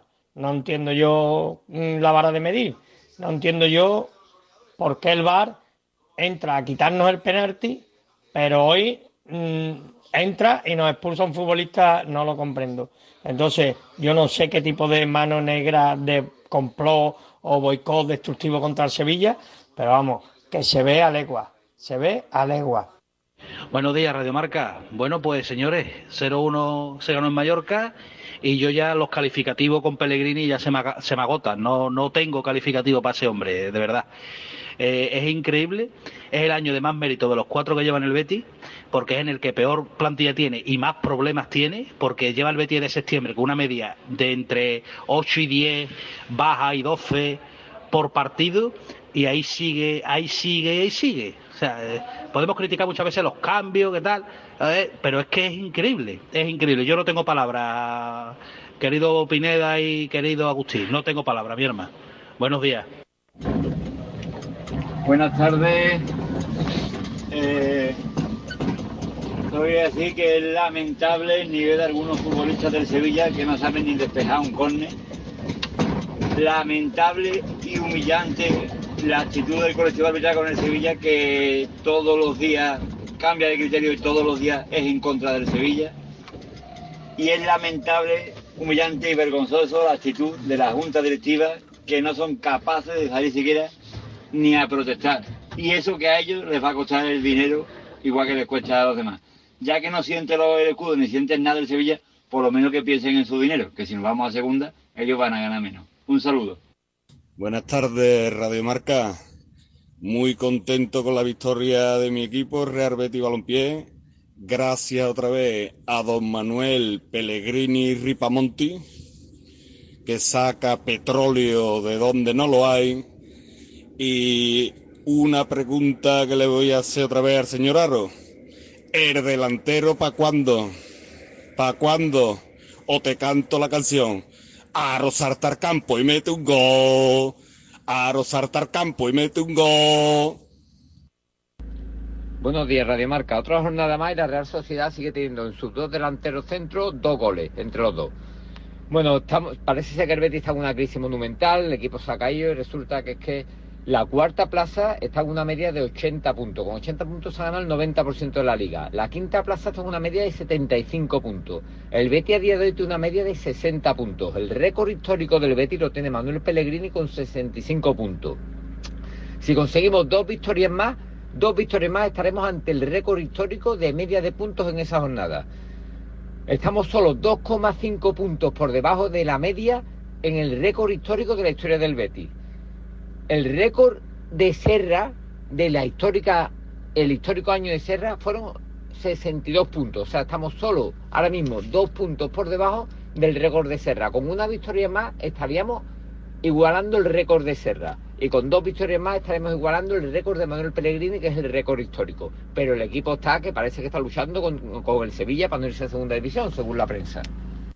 Muchas gracias a estos oyentes. Por cierto, no sé qué, el récord histórico no entendí bien de que a cuál se de... Porque el récord histórico del Betis son 77 puntos con Serra, efectivamente. No, no 60, no O sea, sé, lo- lo que pasa- que será en, el- en la jornada en la que estamos, Sí, ¿no? más allá de la puntuación del Betis, lo que pasa es que los rivales, los seis de Están arriba, sumando están mucho, eso sí es sumando verdad. mucho. Cierto, Muchísimo. ah, Está, lo mismo que está, obviamente, es que, claro, es que una explicación nos lleva a la otra. Lo mismo que la permanencia está más barata que nunca. lo de arriba está muy caro. Lo de arriba está más caro que nunca, Eh, casi nunca, ¿no? Por cierto, hacer milagros también es hacer mucho más de lo que se puede hacer comúnmente con los medios disponibles. También, ¿vale? Que creo que se adapta a lo que tú quieres decir y explicar algunas veces, ¿no? a ver, yo insisto, ¿eh? hay opiniones para todos los gustos. Hay unos oyentes que dicen que no, otros que dicen que sí. Yo pregunto, si a, a ti te quitan de medio a Alex Moreno y te traen a Adner y sigues más o menos navegando ahí, por poner un ejemplo. Que tiene más medios, que tiene menos medios de lo que está haciendo. Eh, Eso es, ¿no? Claro, es una, forma de expresar eso. ¿Tú estás de acuerdo con que entre Adner y Alex Moreno hay un escalón, no? Yo estoy de acuerdo en que Pellegrini está haciendo cosas más importantes de lo que a priori podría hacer con la plantilla que tiene. ¿Puedo repasar el 11 con el que acabó el partido el otro día? El 11 con el que acabó el partido el otro día. Bueno, de hecho sale también, sale porque él también toma esa decisión de salir sin, sin delantero. Sí. Por poner, por claro, toma esa decisión porque el- los delanteros, ya no se puede hablar de los. El delantero. Ya no está metiendo goles. cuando- y cuando salió ya vimos lo que fue capaz de hacer. Cero. Eh, tuvo que terminar con Visus. Por cierto, lo de Petzela se ha quedado en un. Él ha dicho que no es nada, que, que se ha quedado en un susto solamente. los dos chicos del medio campo que no habían jugado nunca juntos. Hombre, en estas cosas el entrenador tendrá algo que ver, ¿no? También, ¿no? Hombre, el Betis termina Visus, Rodri, Juan Cruz y William José. Son los jugadores que salen desde, desde el banquillo. Y o bueno, sea, dos de los que terminan, eh, bueno, o uno de los que termina, que es Juan Cruz, también está en la rampa de salida. Eh, en fin, bueno, eh, yo creo que es muy meritorio lo que hizo el Betis el otro día, porque tenía mu- muchísimas bajas, creo la- que eran 12. La victoria tenía muchísimo mérito porque además mm, por la situación que tiene el Betis, los tres jugadores en África, el resto de futbolistas lesionados y dos o tres que tienen la cabeza más fuera que dentro del Betis porque están en una rampa de salida, eh, conseguir una victoria en esas condiciones tiene mucho mérito. Por cierto, Luis Enrique estuvo insi- insistió, insistió más acertado al principio, después se fue como siempre, o casi siempre difuminando. El chaval es el que tiene la que tomar la determinación de aceptar una oferta que en el club consideran muy muy conveniente, porque obviamente con ese dinero se le podría dar un giro a los acontecimientos, pero claro, aquí estamos a 29 de enero. ¿Cuándo se conocía que Borja hace ya, hace ya prácticamente una semana? Una ¿no? semana, más o menos, sí. Y aquí no ha venido nadie de delanteros. Yo no sé si esto es tener el trabajo hecho. Aquí no ha venido nadie. En fin, a ver qué ocurre. Pero desde luego, lo del trabajo hecho, la frasecita, la frasecita, desde luego, tiene tela. Porque se ha ido guardado. Es verdad que lo de Johnny estaba hecho ya hace tiempo. Se ha ido Borja Iglesias. Y bueno, pues vamos a ver cómo completa el Betis la plantilla. De momento, Pellegrini dijo el otro día que no quieren que saquen a Luis Enrique. Y dicen también que lo de Rodri, que también parece que habría alguna posibilidad, que tampoco le quiere Pellegrini que, salga el futbolista. Y alguien dirá, oiga, si Rodri no está teniendo incidencia y no está jugando, y un futbolista que efectivamente ¿eh? no está aportando mucho. Pero aquí no hay que olvidar un asunto. Que al final, como salgan cuatro o cinco futbolistas en este mercado de invierno, la conference la van a tener que jugar los juveniles. Porque en conference solo se pueden hacer tres cambios. Cuidado con este aspecto, ¿eh? Y digo yo que Chadi entrará, ¿verdad? En la lista. Seguro. Sí, porque hace falta un central y, Eso y es. la pareja titular junto a Pecela. Eso es. El futbolista que venga para reforzar el ataque entrará, ¿no? Ya tienes dos. Y después el otro cambio tienes que elegir de entre cuatro o cinco futbolistas. Sí. A ver, por ejemplo, Porque So- Sabalí no estaba en la lista. Ni Sócrates. Sócrates ¿no? estaba en la lista. eh, Johnny no estaba en la lista. Si viene Fornals, tampoco está. Es otro futbolista que, si viene, Sí. lo normal es que acabe entrando en la lista. No es fácil Y hacer- solo se pueden hacer tres cambios. Entonces, claro, si siguen saliendo futbolistas, los únicos que podrían entrar, Pineda, serían los de la lista B. Estas cosas hay que tenerlas en cuenta. En fin, el Betis el otro día jugó un partido en el que hubo también otra acción, en la que tú hablas de, tú opinas de una manera y yo opino de otra. La, a mí la de Samu tampoco me parece, la de acción de Samu Costa con Johnny tampoco me parece de expulsión. Porque yo creo, observo que Johnny retira la, la pierna y se produce un choque violento entre dos futbolistas que van a disputar con mucha fuerza la pelota. Tanto es así que John, eh, Samu no se retira del campo por la rodilla. Habla la- el parte médico de que evoluciona bien de las contusiones en ingle y aductores, del choque tan brutal que se produce efectivamente con la rodilla ya al retirar la pierna de Johnny y el futbolista del Sí, Mallorca. pa- para mí esa acción sí es más clara. Eh, creo que al final cuando haces una entrada con la pierna arriba, con los pero, tacos... que, pero que no le da con los tacos del, del- de Bueno. lleno en la rodilla. Él retira, él No, retira pero hay pierna. impacto con los tacos en la rodilla. De hecho, le hace una brecha. Bueno, ahí hace una pequeña, Ah, hace una, pequeña una herida, por tanto hay tacos. Para mí una entrada con los tacos por delante a la altura de la rodilla es cartulina rojo porque es un juego brusco y es una entrada muy peligrosa. Que volvemos a lo mismo, en este caso no tuvo consecuencias, digamos, el plantillazo, porque se retira por el choque. Pero yo, como no quiero o no entiendo que sea justo eh, sancionar algo en función de las consecuencias que tenga, sino de la acción en sí, para mí es cartulina roja y en ese caso el Betis no se puede quejar del arbitraje que, Para mí, que- insisto, que dejó a, a, a Johnny es en el fruto campo. de la, de la disputa de fuerte de los dos No. futbolistas a la pelota y el que sale peor parado, Samu Costa, que tiene esa, esa acción. Por cierto, en el bar estaba Isidro Díaz de Mera. El mismo que ayer. el mismo que ayer. El mismo que ayer. Es curioso, ¿eh? Isidro Díaz de Mera entiende que esa acción no es merecedora de roja y la de Suso sí. Tampoco tiene mucho sentido que e- esa disparidad de criterios. Bueno, pues no tiene sentido. En Mallorca andan muy enfadados y, en mi opinión, tienen motivos para ello. Pero a partir de aquí, creo que el partido de Johnny fue bueno, ¿eh?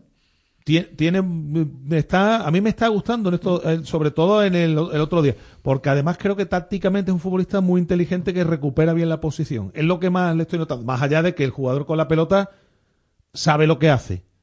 Eh, no es un futbolista torpe con el balón en los pies. Hay que verlo más pero de momento creo que ha entrado con buen pie. Por cierto también del arbitraje de otro día Isco al cuarto de hora le habían hecho ya cuatro faltas. El Mallorca sí hace una cosa muy bien Reparte muy bien las faltas. se re- reparte, pero eso no, eso no exime de que el árbitro tenga que mostrar por reiteración cartulina. Y creo que el árbitro, creo, vamos a ver, Mascarel hizo cuatro, cuatro faltas por lo menos, hubo varios futbolistas que hicieron varias faltas, que hombre, ahí podía haber amonestado de otra forma distinta. Pero Isco, al cuarto de hora creo que le habían hecho ya tres o cuatro faltas. Claro, así marco yo también a Isco. Y mira que jugó bien Isco el otro día también, ¿eh? hizo otra vez otro partido fantástico el futbolista del, del Betis. Bueno, eh, en el- en Yo el- creo por destacar a Isco, evidentemente, a Altimira por el golazo que se saca Sí, de, de pa- la chistera. es parable el gol, ¿eh? Es parable. Yo creía en, la eh, en directo creía que no, pero es verdad que es parable porque se tira un poco tarde. No, no es un error, no es un No, error no. clamoroso. Pero no mete te- la mano bien, no mete la mano fuerte y creo que y, y luego el partido de los centrales también. Estuvieron muy bien, muy bien Sócrates, ¿eh? Muy bien Sócrates, sí. Hizo un buen partido Sócrates y Visus que entró con una papeleta de sujetar al, al armario a este. Ah, no es fácil, ¿eh? Y, lo- y el chaval, la verdad es que cumplió. La verdad es que lo hizo bien. Y bueno, mm, ya para el partido del domingo, Ayoce debe estar, ¿no? Sí, Ayoce y, y se prevé también que pueda tener opciones a Aitor Rival. mm, Que al final, con el tratamiento conservador del tema de la rodilla, parece que va a estar antes de tiempo.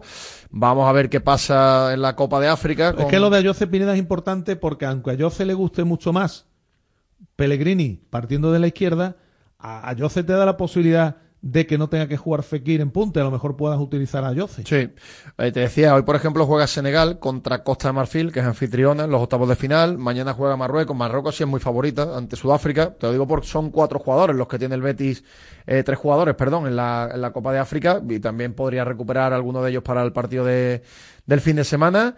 Y, hombre, evidentemente el Getafe, después de jugar el jueves contra el Real Madrid, imagino que tendrá que hacer rotaciones. Y no, tiene el Getafe una... tiene tres, par- tres partidos en seis días. Tres partidos. Hoy, el jueves y el domingo con el Betis. Va a llegar muy cascado el Getafe. Estaban enfadados en Getafe con los horarios que le, que le había puesto la liga. Hombre, la verdad es que te voy a decir una cosa. Sabiendo que por la Supercopa tenían que jugar en tres semanas, no tiene mucho sentido que juegue el lunes en el Eh, Getafe. Exacto, se lo podían haber puesto un poco más repartido. Podrían haber puesto otro partido el lunes. De, un- de dos equipos que no tengan que jugar en tres semanas. ¿no?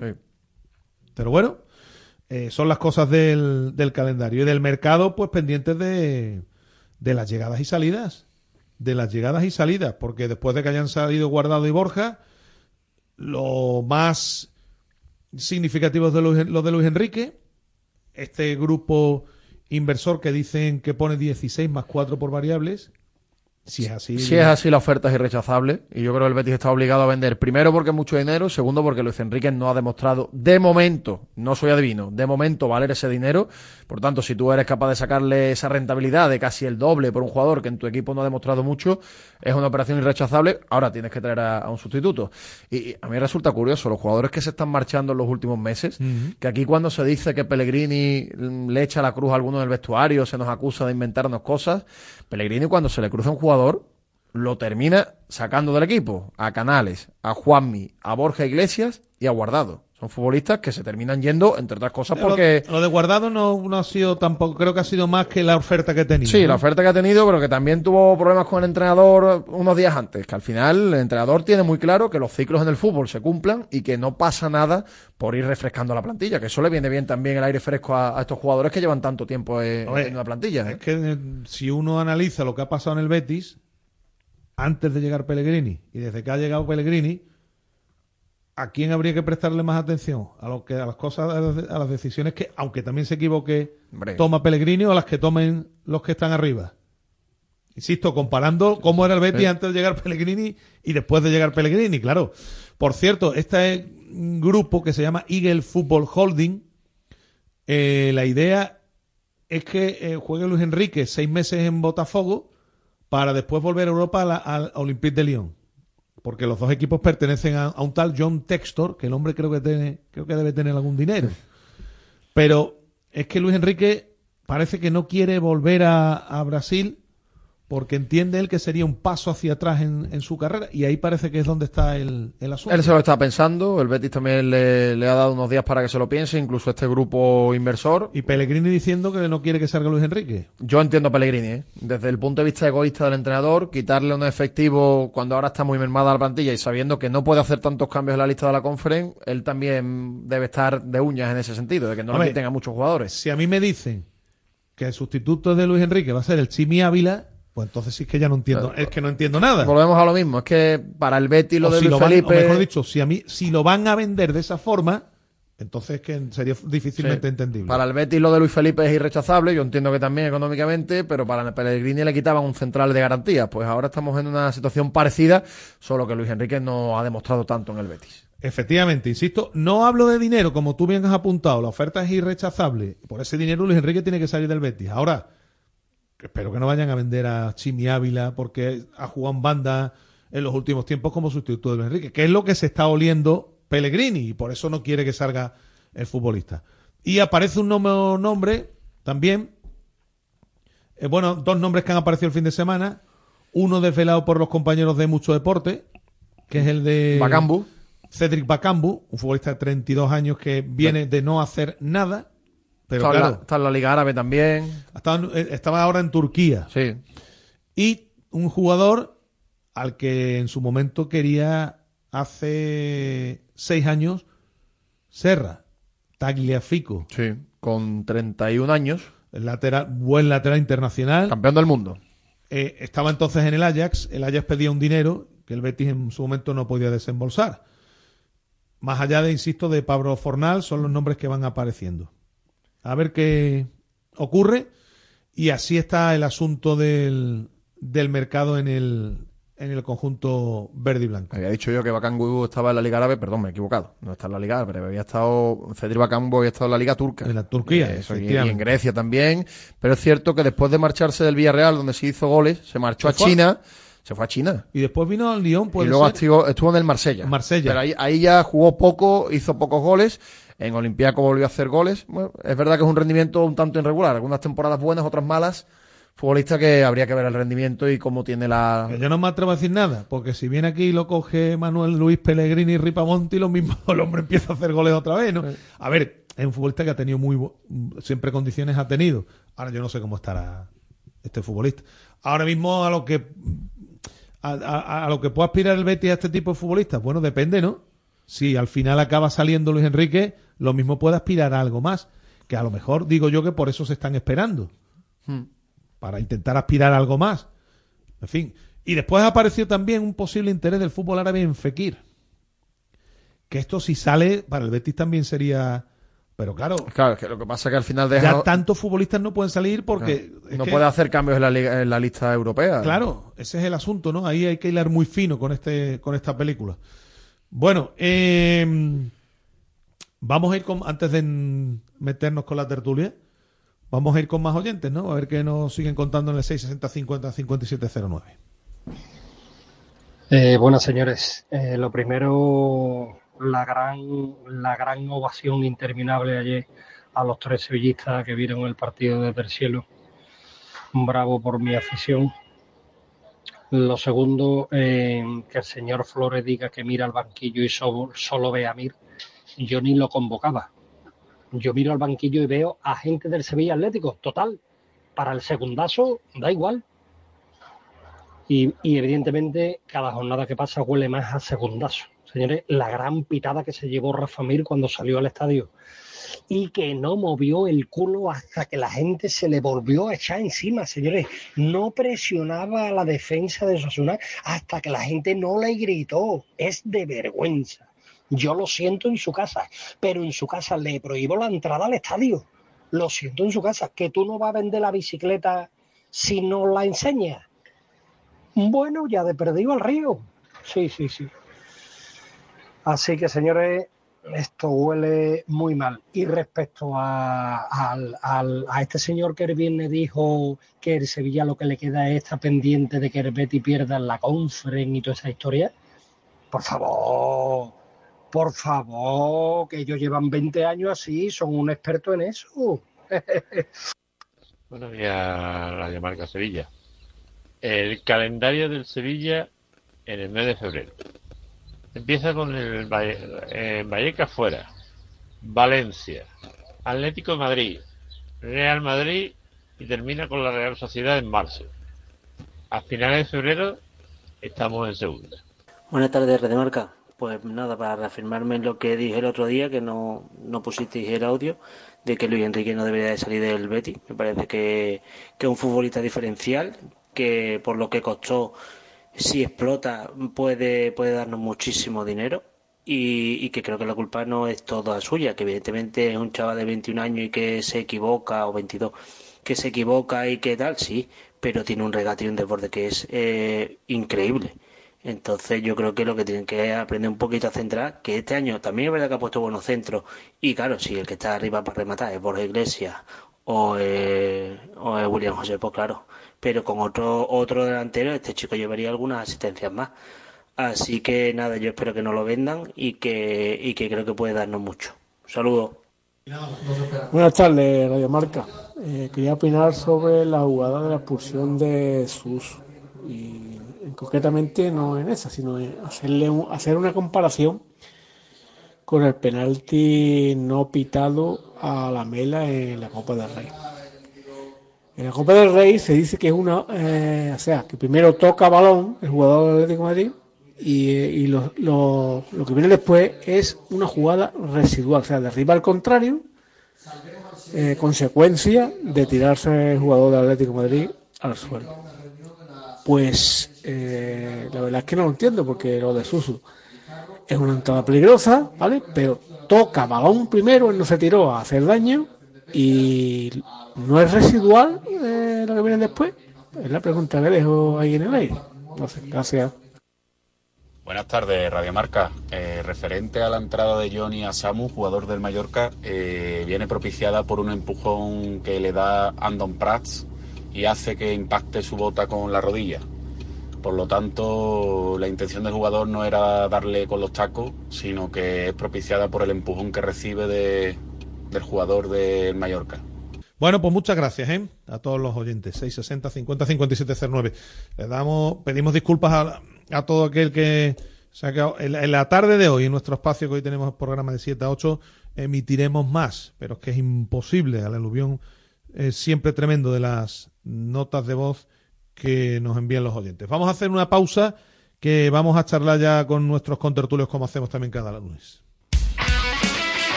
Radio Marca.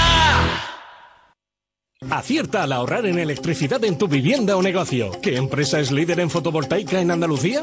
GESOL. ¿Quién ha realizado más de 5.000 instalaciones? GESOL. ¿Cuál es la mejor valorada en reseñas de Google? GESOL. ¿Y cuál te ofrece un estudio personalizado gratuito? GESOL. Gana tú también y ahorra con tu instalación fotovoltaica de autoconsumo. Solicita tu estudio gratuito en www.disfrutatuenergia.com. Si quieres seguir al minuto toda la actualidad deportiva, ser el primero en enterarte de las noticias más relevantes y vivir todo el deporte en directo, descárgate ya la app de marca. Resultados y clasificaciones, los mejores directos, agenda de televisión, notificaciones personalizadas de tu equipo, modo oscuro y mucho más. Accede al instante a la información deportiva que más te interesa con Marca, la app número uno para vivir el deporte.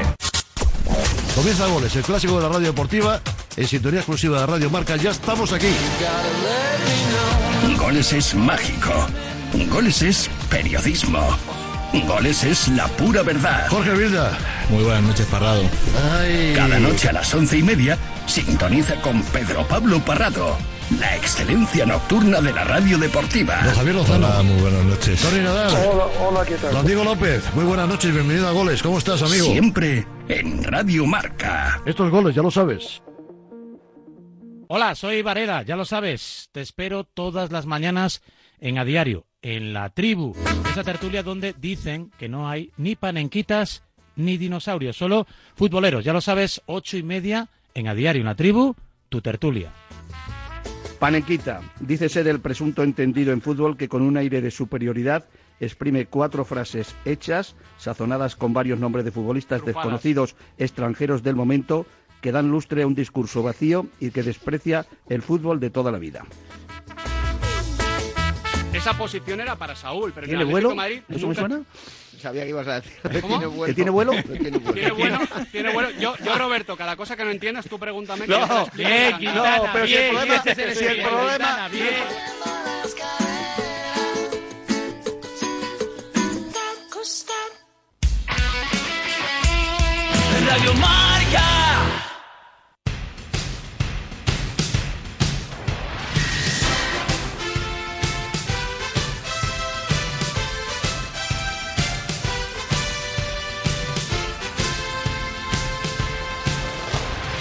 Bueno, pues eh, ya estamos en nuestro rato de tertulia, con nuestros contertulios, con los mejores contertulios que hay, con la gente seria y respetable.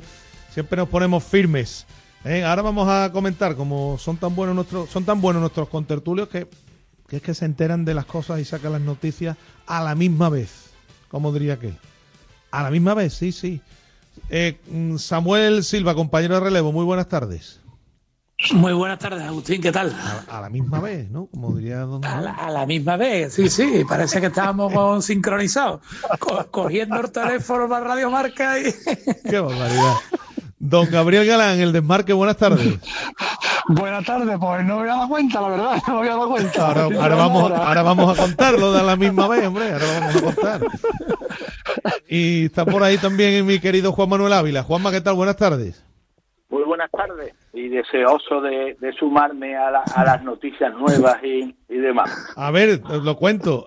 Leo, yo estoy aquí porque tengo el ordenador delante, entonces tengo abierto, los voy a decir todos para no mentir, tengo abierto aquí mucho deporte, tengo abierto lógicamente marca.com, diario de Sevilla, la, al final de la Palmera, orgullo de Nervión, relevo, a todo, todo, abierto todo. Y veo que aparecen a, la misma vez que el Betis apunta a Luis, Rioja, a Luis Rioja y negocia el titular de, en este caso, de, de los compañeros de, de relevo. Claro, y, se va uno al, al desmarque y también le, el Betis se mueve por el fichaje de Luis Rioja. Los dos a la misma vez. Juanma, ¿qué te parece? Pues, pues les le felicito a, los queridos compañeros y además me parece un, un fichaje, un buen fichaje para, para el Betis por lo que siente el futbolista, por la calidad que, que, atesora y porque no es un jugador que haya que testar y eso, sino que está más que testado. Sí, a mí me parece, Juanma, y ahora le pregunto a, a Gaby y a Samu para ir empezando con esto, que lo podía haber fichado antes.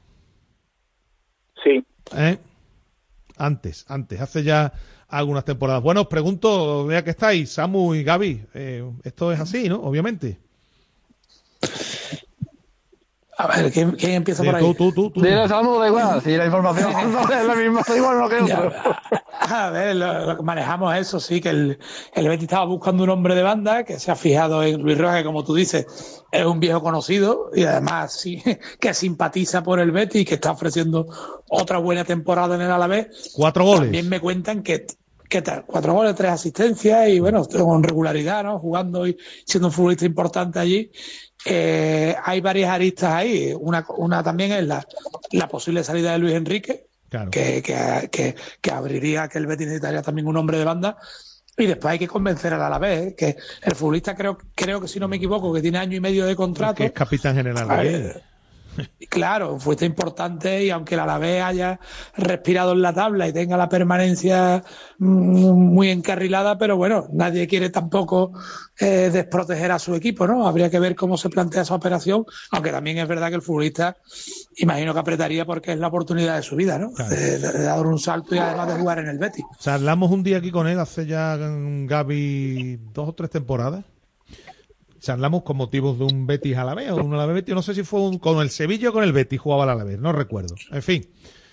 Y el hombre nos contaba que en su momento cuando estaba en las cabezas el padre tenía un bar que se tenía que levantar a las 6 de la mañana a poner cafés, a poner desayunos, que por la tarde se iba a entrenar con el cabecense hasta que fue, creo que fue cantera del Real Madrid y a partir de ahí, vamos, que, el, que le ha costado y que si lo llama el Betty, este viene desde Vitoria, otra cosa es que la vez lo deje, Gaby, pero desde Vitoria viene dándose con, con los talones en la espalda.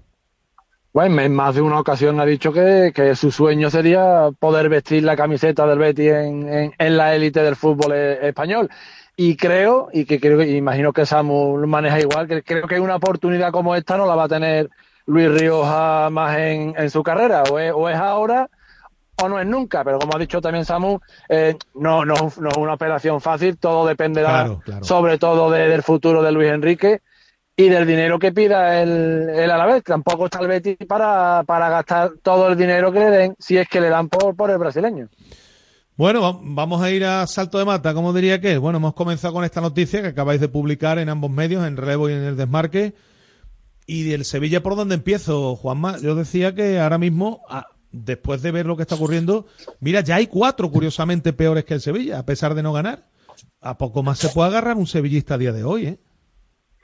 Sí, pero lo, lo, yo creo que lo más preocupante es que el Sevilla está totalmente descompuesto societariamente, institucionalmente, deportivamente. Es que a cualquier sitio que mires, pues no hay nada que te invite a, a- al optimismo. Eh, bueno, salvo que mires a, a- a una figura emergente en la cantera como Isa Romero, ¿no? Que es a lo que La única buena se noticia. está agarrando. Sí. Claro, de, de las pocas buenas noticias, bueno, también podemos hablar de que eh, si se puede contar cada vez más, un poquito más con Acuña, es de los Claro. jugadores que todavía atesoran eh, bastante No, no, de los, no, eh, de los- no, el me- cuando está bien es el mejor futbolista del Sevilla, pero el mejor año es luz del siguiente, vamos.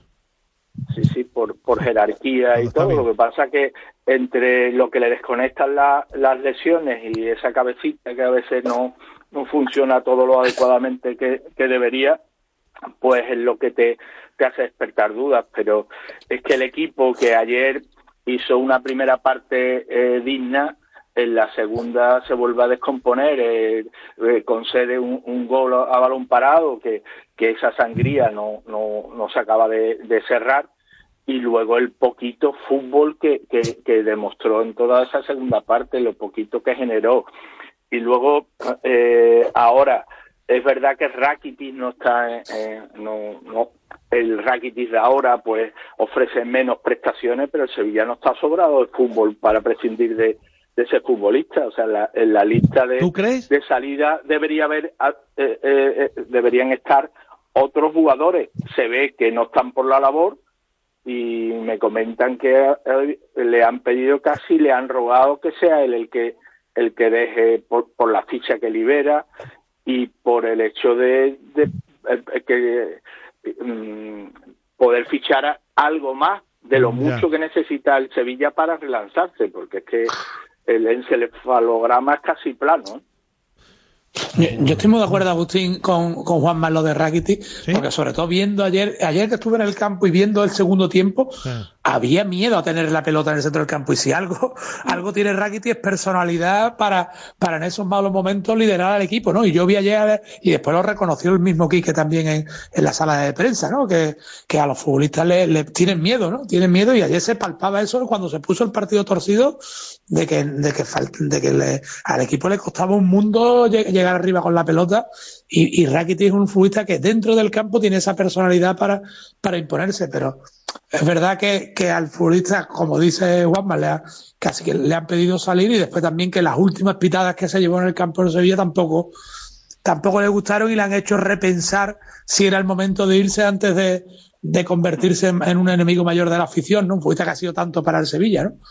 Pero es verdad que yo te digo, ayer me dio la sensación también, ahora analizaremos también la, la, la labor de Quique, ¿no? Que, que si te han traído fu- te han traído futbolistas precisamente para tener la pelota es para utilizarlo, no, no para meter a Rafa Mir, que ahora mismo, o ayer por lo menos, eran- yo creo que no era el día adecuado, un futbolista que está más pendiente de si sale o no sale del Sevilla, ¿no?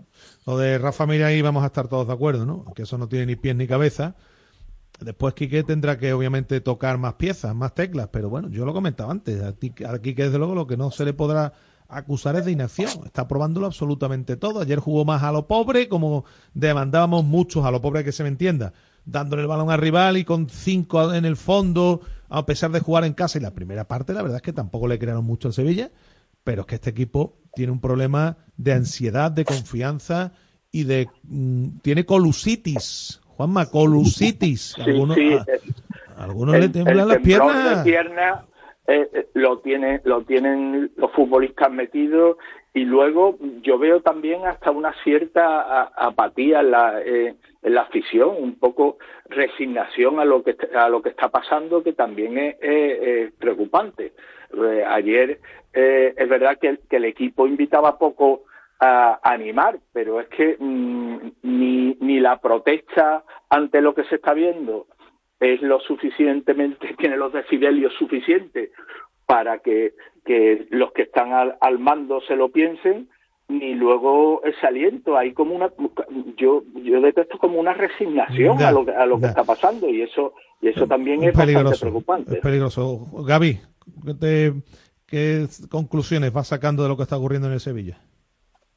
Pues que el futuro es negro, negro, negro, negro. Yo sinceramente creo que es uno de los de los tres candidatos a- al descenso, sin con- contando ya a la Almería como, como equipo descendido, ¿eh? A ver, A ver, queda muchísimo, pero sí es verdad que el equipo está en la Ya pasada. no tan muchísimo. No, me, me ya voy no- a explicar, ya- Juanma. Voy a explicar, lo he dicho antes, la pasada temporada este, a esta altura estaba ya sal- estaba medio salvado ya el equipo, porque San Paoli había, había dado el primer apretón ganando esos partidos en enero para que el equipo sacase la cabeza. Eh, a la vez y Osasuna eran vitales y ahora Rayo por el calendario que se avecina.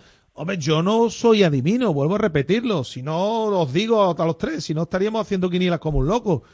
Pero será más fácil ganar estos partidos que ganarle a la Real Sociedad, al Real Madrid, al Atlético Madrid. No lo sé, digo yo, que, que- es lo que viene ahora. Agustín, Agustín es que futbolísticamente tiene muy poco nivel para ganarle a cualquier equipo de, de- de primera división. Yo estoy con Juanma. Antes que Rakitic hubiera, hubiera dado salida a otros futbolistas que para mí ni Soumaré, ni Sou, ni Gómez, ni Oliver Torres mejoran técnicamente al, al croata, que cuando está mal es uno de los mejores y eso, eh, y eso es un problema muy gordo para la plantilla. Y la frase de Quique sobre Rafa Mir es el que tenía en el, en el banquillo, creo que significa mucho, mucho, mucho de lo que es este Sevilla. Es el que tenía el banquillo, porque claro, claramente entonces los que han venido, ¿para qué están, no? Es la pregunta que, que nos podemos hacer, ¿no? Claro, es que se entendió muy poco eh, que prescindiera de, de Aníbal el partido de Copa. Y ayer, eh, yo que estaba en el campo, yo vi la carita que se le puso a Aníbal después de, de- de estar un ratito calentando cuando vio que tampoco iba a entrar. Si un futbolista viene para pocos meses, eh, yo me imagino también cómo estará Víctor Horta después de haber hecho los esfuerzos para convencer a ese futbolista que viene de- del Manchester, aunque, aunque allí jugara evidentemente eh, poco, porque tenía otra, otras ofertas que le haría ver que aquí podía ser importante y eso, y ve que en el segundo partido no es convocado, que ayer eh, calienta en el banquillo y, no y no juega ni, ni un minuto y viendo las prestaciones del equipo, porque si el equipo estuviera eh, se estuviera saliendo, eso podía entenderse que no que, que le costara más entrar, pero si en este Sevilla con tan poco fútbol y, y, y demás tampoco entra y bueno como tampoco se se se airea o se dice realmente qué es lo que pasó para que él no fuera eh, convocado al partido de, de- de Copa, lo que nos llegan pues son macutazos sobre, sobre algo disciplinario en un entrenamiento, no sabemos si eso es lo cierto, pero bueno, la manera mm, castigándolo sin jugar a ese futbolista también se está castigando al propio equipo ante la carencia de fútbol que tiene. Bueno, entonces No, la y además- solución. Además, Juanma, Sí, sí. una cosa, una cosa quería decir, Agustín, Sí, que, sí, que claro. bueno, los que estuvimos en el campo vimos que cuando saltó a calentar Sí. se llevó una ovación de la parte de la grada eh, Aníbal. O sea, la gente tenía, tenía ganas de verlo. Y, y todo lo contrario que con Rafa Mir, ¿no? Que lo que hizo fue encrespar más a- a- al público, ¿no? Que también hay- para buscar ese aplauso y ese apoyo de la afición, quizá hubiera sido hasta ya con eso era suficiente para haber sacado a Aníbal, además de la falta de fútbol que tenía el, el equipo, ¿no? Y el futbolista que, que está, que se ha fichado para eso, para darle calidad en el centro del campo hacia adelante al equipo. Eh, Entonces, claro, entonces la pregunta es la que muchos oyentes se estarán haciendo ahora, ¿no? Los que estén oyendo la radio hasta la tarde. Otra vez la guillotina en funcionamiento, es decir, mm, como ya piensa alguno, y hemos contado aquí, venimos contando desde la pasada semana, porque lo sabemos a ciencia cierta, como ya piensan algunos en la planta noble, hay que poner ya caparrós. Pero estos Agustín lo, llevamos hablando de forma, digamos, no, no, no, no, no irónica, pero que, que, que- venimos nombrando a Caparrós desde hace mucho tiempo como el entrenador que acabaría terminando la temporada en, en- en el Sevilla. Eh, puede ser, y a lo mejor es, que todos los entrenadores que ha tenido el Sevilla esta temporada no valían. Yo creo que Mendilibar sí valía. Hombre, que- pero no solamente, Gaby, no, no solamente la- es culpa de los ya, entrenadores. Ya me imagino que aquellos que son que eran muchos que pensaban que lo de Mendilíbar había que hacerlo y que no había sido precipitado, me imagino que ya se habrán bajado del burrito, ¿no? Bueno, siempre está la opción de no tenían que haber fichado a Diego Alonso, tenían que haber fichado a uno mejor que Mendilibar. claro, claro, ¿O no? claro, claro. Tenía que haber venido Jürgen Klopp, ¿no? Que hubiese dejado el Liverpool. Pues Claro. puede, puede, puede que puede que Klopp tampoco supiera sacar partido de esta plantilla. Yo, yo te digo, Agu- Agustín, que, que Quique al final son cuatro puntos de 18 que en casa tampoco se está haciendo fuerte, que ya se Sin está duda, que, sin que- duda, que no, que ha ganado y, al final aquí no es, no es que lo hablemos nosotros o, o- o el club, es que los resultados mandan, ¿no? Ya, ya, ya. Y si no es capaz de darle la vuelta a- al timón eh, en los próximos partidos, pues evidentemente su figura estará en entredicho y, y se hablará mucho de, de Caparrós. Es verdad, como tú has dicho, que Quique está probando cosas, que también está siendo duro. Ayer me sorprendió la dureza en la sala de prensa también Sí, apuntando sí, a- verdad, a, es los, verdad. a los jugadores. Es decir, es- son, son cosas, son discursos también que utilizan los entrenadores cuando y- y están buscando la reacción del equipo, ¿no? Si no la encuentra ya tampoco con eso, pues entonces mm, me parece que, que el futuro de Quique va a estar negro. Yo creo que él se está jugando las cartas para ver si, si encuentra esa reacción en el vestuario, los jugadores, ese amor propio, porque es verdad que, que todos sabemos que el Sevilla más calidad de la que está demostrando tiene, pero, pero la verdad que no aparece en los partidos, ¿no? Eh, ah, eh, también es fundamental que acabe ya el mercado porque eh, eso genera también mucha incertidumbre. Se sabe eh, que hay jugadores que están que están señalados. Sí. Una vez que, eh, que acabe que acabe el mercado, lo que sí tiene- tendrá que ser Quique eh, eh, hablarle claro a la plantilla, cuen- cuento con vosotros, no cuento con vosotros, eh, y, y trabajar. Y si tiene que tirar todavía más de, de cantera, pues que tire si no le traen eh, otra cosa, porque jugando con lo que está jugando y con futbolistas, se vio ayer eh, con Rafa Mir y con algún otro, que no tienen la cabeza aquí, Sí. es que no sirve para nada. Eh, si el Sevilla está limitado en, en su fútbol y todo, y, y saca al, a- al campo en vez de 11, 9 o 8 futbolistas, porque hay otros que tienen la cabeza en otro lado, m- peor asunto todavía. Claro, claro. Pero bueno, eh, pero eso también ocurrió, también tú tendría que lidiar San Paoli la, la pasada temporada, ¿no? En el, en el Sí, no, y, y, y Agustín, si Bueno, del y- mercado y ot- se y lleva, otra se cosa hablando. que ta- Sí, sí, Sí, Juanma. sí. que, que también haya en el club, que, que eso también es lo que se echa en falta, porque muchas veces ese liderazgo que no tiene eh, el, el entrenador o, o, re- o- o requiere también Mm. un respaldo de alguien con jerarquía en la Eso no lo hay, eso no que hay se dirija y eso no lo No hay, lo hay, no lo hay. eso no lo hay No lo hay, es uno de los grandes problemas, ¿no? Evidentemente. Que, que hago, yo, yo estaba diciendo que, que del mercado de enero se lleva hablando en el Sevilla desde noviembre, cuando se decía que se iba a regenerar la plantilla, que se iba a hacer una revolución. O sea, que- que, o sea, es decir, que dentro de un mes estaremos hablando que para mayo va a haber otra revolución. Es decir, que, que se dejen de hablar ya de futuro y de lo que va a suceder y de lo que pase, Claro. que se miren a las caritas y que se queden los futbolistas que verdaderamente, que por eso yo venía diciendo hace un mes, o desde hace más de un mes, que era importante, más importante sacar a futbolistas que, que, me- que meter a chavales. Yo creo que, que una de las claves del Totalmente Sevilla era de quedarse con los 18 o 20 futbolistas que, que tienen que sacar esto hacia adelante y no una plantilla tan larga y con, con 4, 5 o 6 futbolistas que, que acuden a los entrenamientos sabiendo que no van a jugar y que no quieren estar aquí, ¿no? Claro. Y además hay otra cosa, Gaby. Y hay otra cosa, que estos futbolistas que han venido, mm, ahí tienen unas mm, opciones de compra que en ningún caso a ellos van a poder acceder de Sevilla. Estos chavales que saben, bueno, pues si aquí esto, mm, si no, ya me iré a otro lado. Si yo es que aquí no voy a seguir. Es que yo no sé hasta qué punto, eh, que sí, que alguien, oiga, sí, pero estos se tienen que poner en el escaparate para, para por si los ficha alguien. Perfecto. Pero que cuando las cosas vienen mal dadas, ya sabemos que los jugadores, eh, bueno, pues se suelen quitar de en medio, y más los que no tienen un compromiso con la entidad, que no lo estoy diciendo, ni estoy mm, asegurando que esto sea así, pero que cuidado con el perfil de los que han venido. Totalmente de acuerdo, porque eh, Espero- si no tienen, si, si es complicado a- al veterano que le queda eh, eh, este año de contrato y, y se va, eh, implicarlo a, a ese joven que viene para unos meses y que claro. eh, en algunos casos o, o juega poco o está en pleno proceso de, de adaptación, que sea eh, es, que piensen, echen a las espaldas una situación tan complicada como la que tiene el Sevilla, eh, todavía es más difícil. ¿Qué Todavía decía, es más difícil. ¿Qué decía Javi? No, que espero y entiendo que, que Víctor Horta como director deportivo sabe algo más que yo de fútbol, pero no entiendo sus movimientos. Por eso solemos decir muchas veces que hay, hay mucha gente rica en el mundo Sí. del fútbol que, que- que- que- que hace cosas, cosas extrañas. Fichar a chavales que en un 99% no vas a poder comprarlos en, el, en, en verano, no, no, no, no entiendo para qué te pueden servir cuando están demostrando que no mejoran técnicamente a lo que había en la plantilla.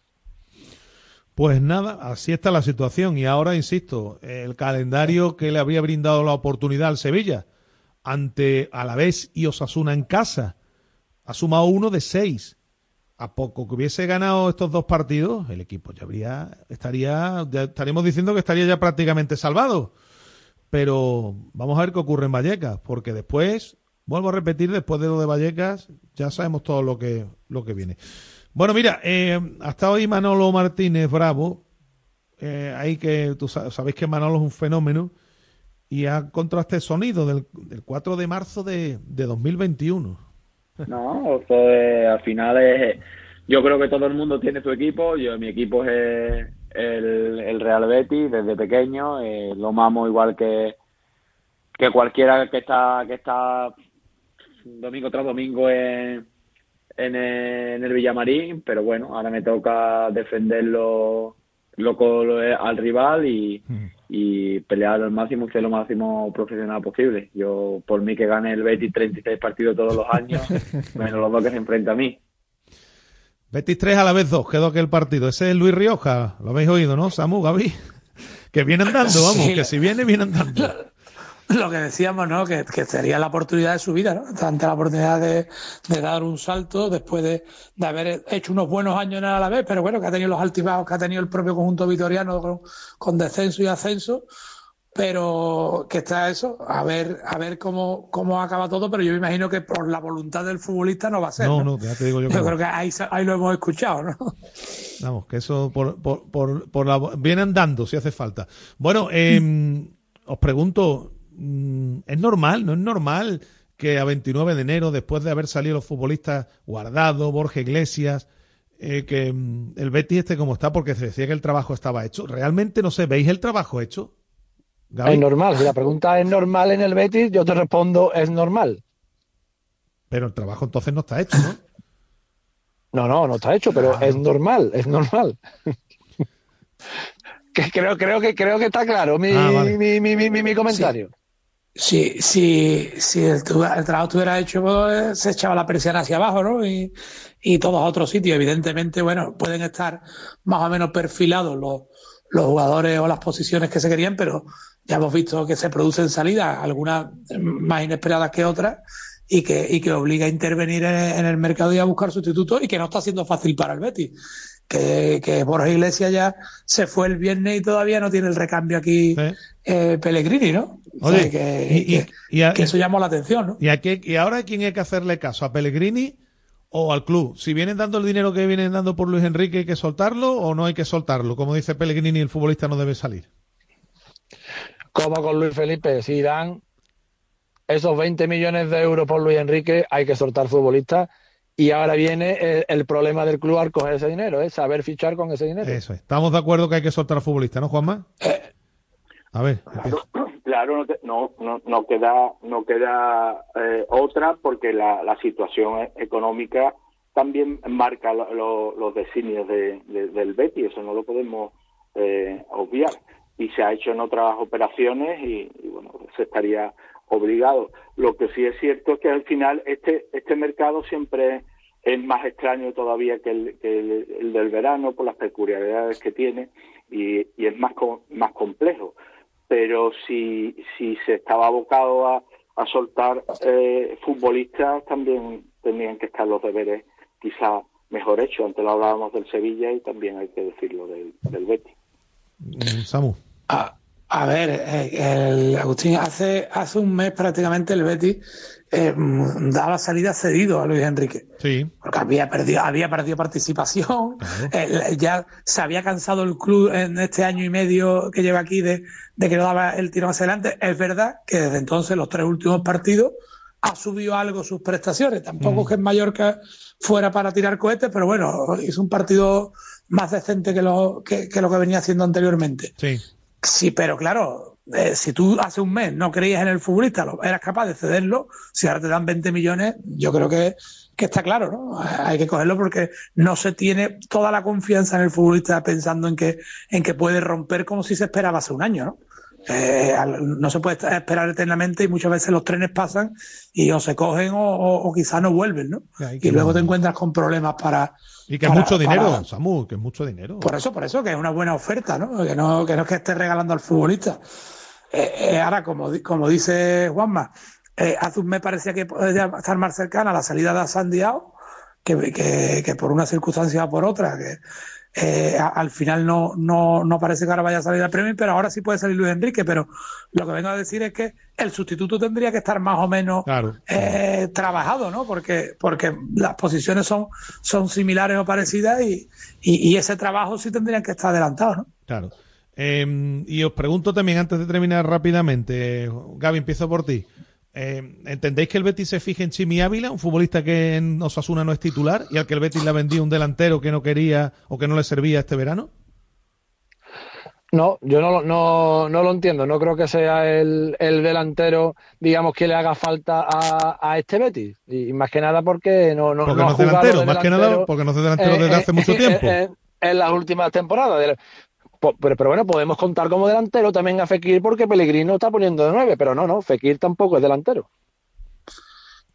A, mí no, no, a ver, la, la opción del Chimi Ávila, eh, esto es como decir el Valle Leverkusen que se fija en Borja Iglesias que lleva cero goles, ¿no? O sea, a ver, si, cuando un delantero sale de un equipo es porque evidentemente hay, hay un, un rendimiento que no es que, que no es el adecuado. Pero yo creo que sí puede rendir al Betis de aquí a final de temporada y le puede dar cosas. Otro asunto diferente será si es un contrato muy largo tener otro futbolista de 30 años con un con un contrato largo, ¿no? Eso ya, Ya. eh, lo tendría lo tendrá que valorar el club y si ve que, que las cantidades por- que paga por Chimi Ávila las puede recuperar a lo mejor en otro mercado. ¿no? Rápidamente, Juanma. Eh, que no, no parece eh, el perfil, pero sí ofrecería al Betis algo de lo que no está sobrado en ataque, que es agresi- agresividad. Bueno, pues muchas gracias a los tres, señores. Un fuerte abrazo, ¿eh? Gracias como siempre por estar este ratito. Gracias. Bueno, nos marchamos, señores. Esta tarde más. Gracias. Pásenlo bien. Adiós.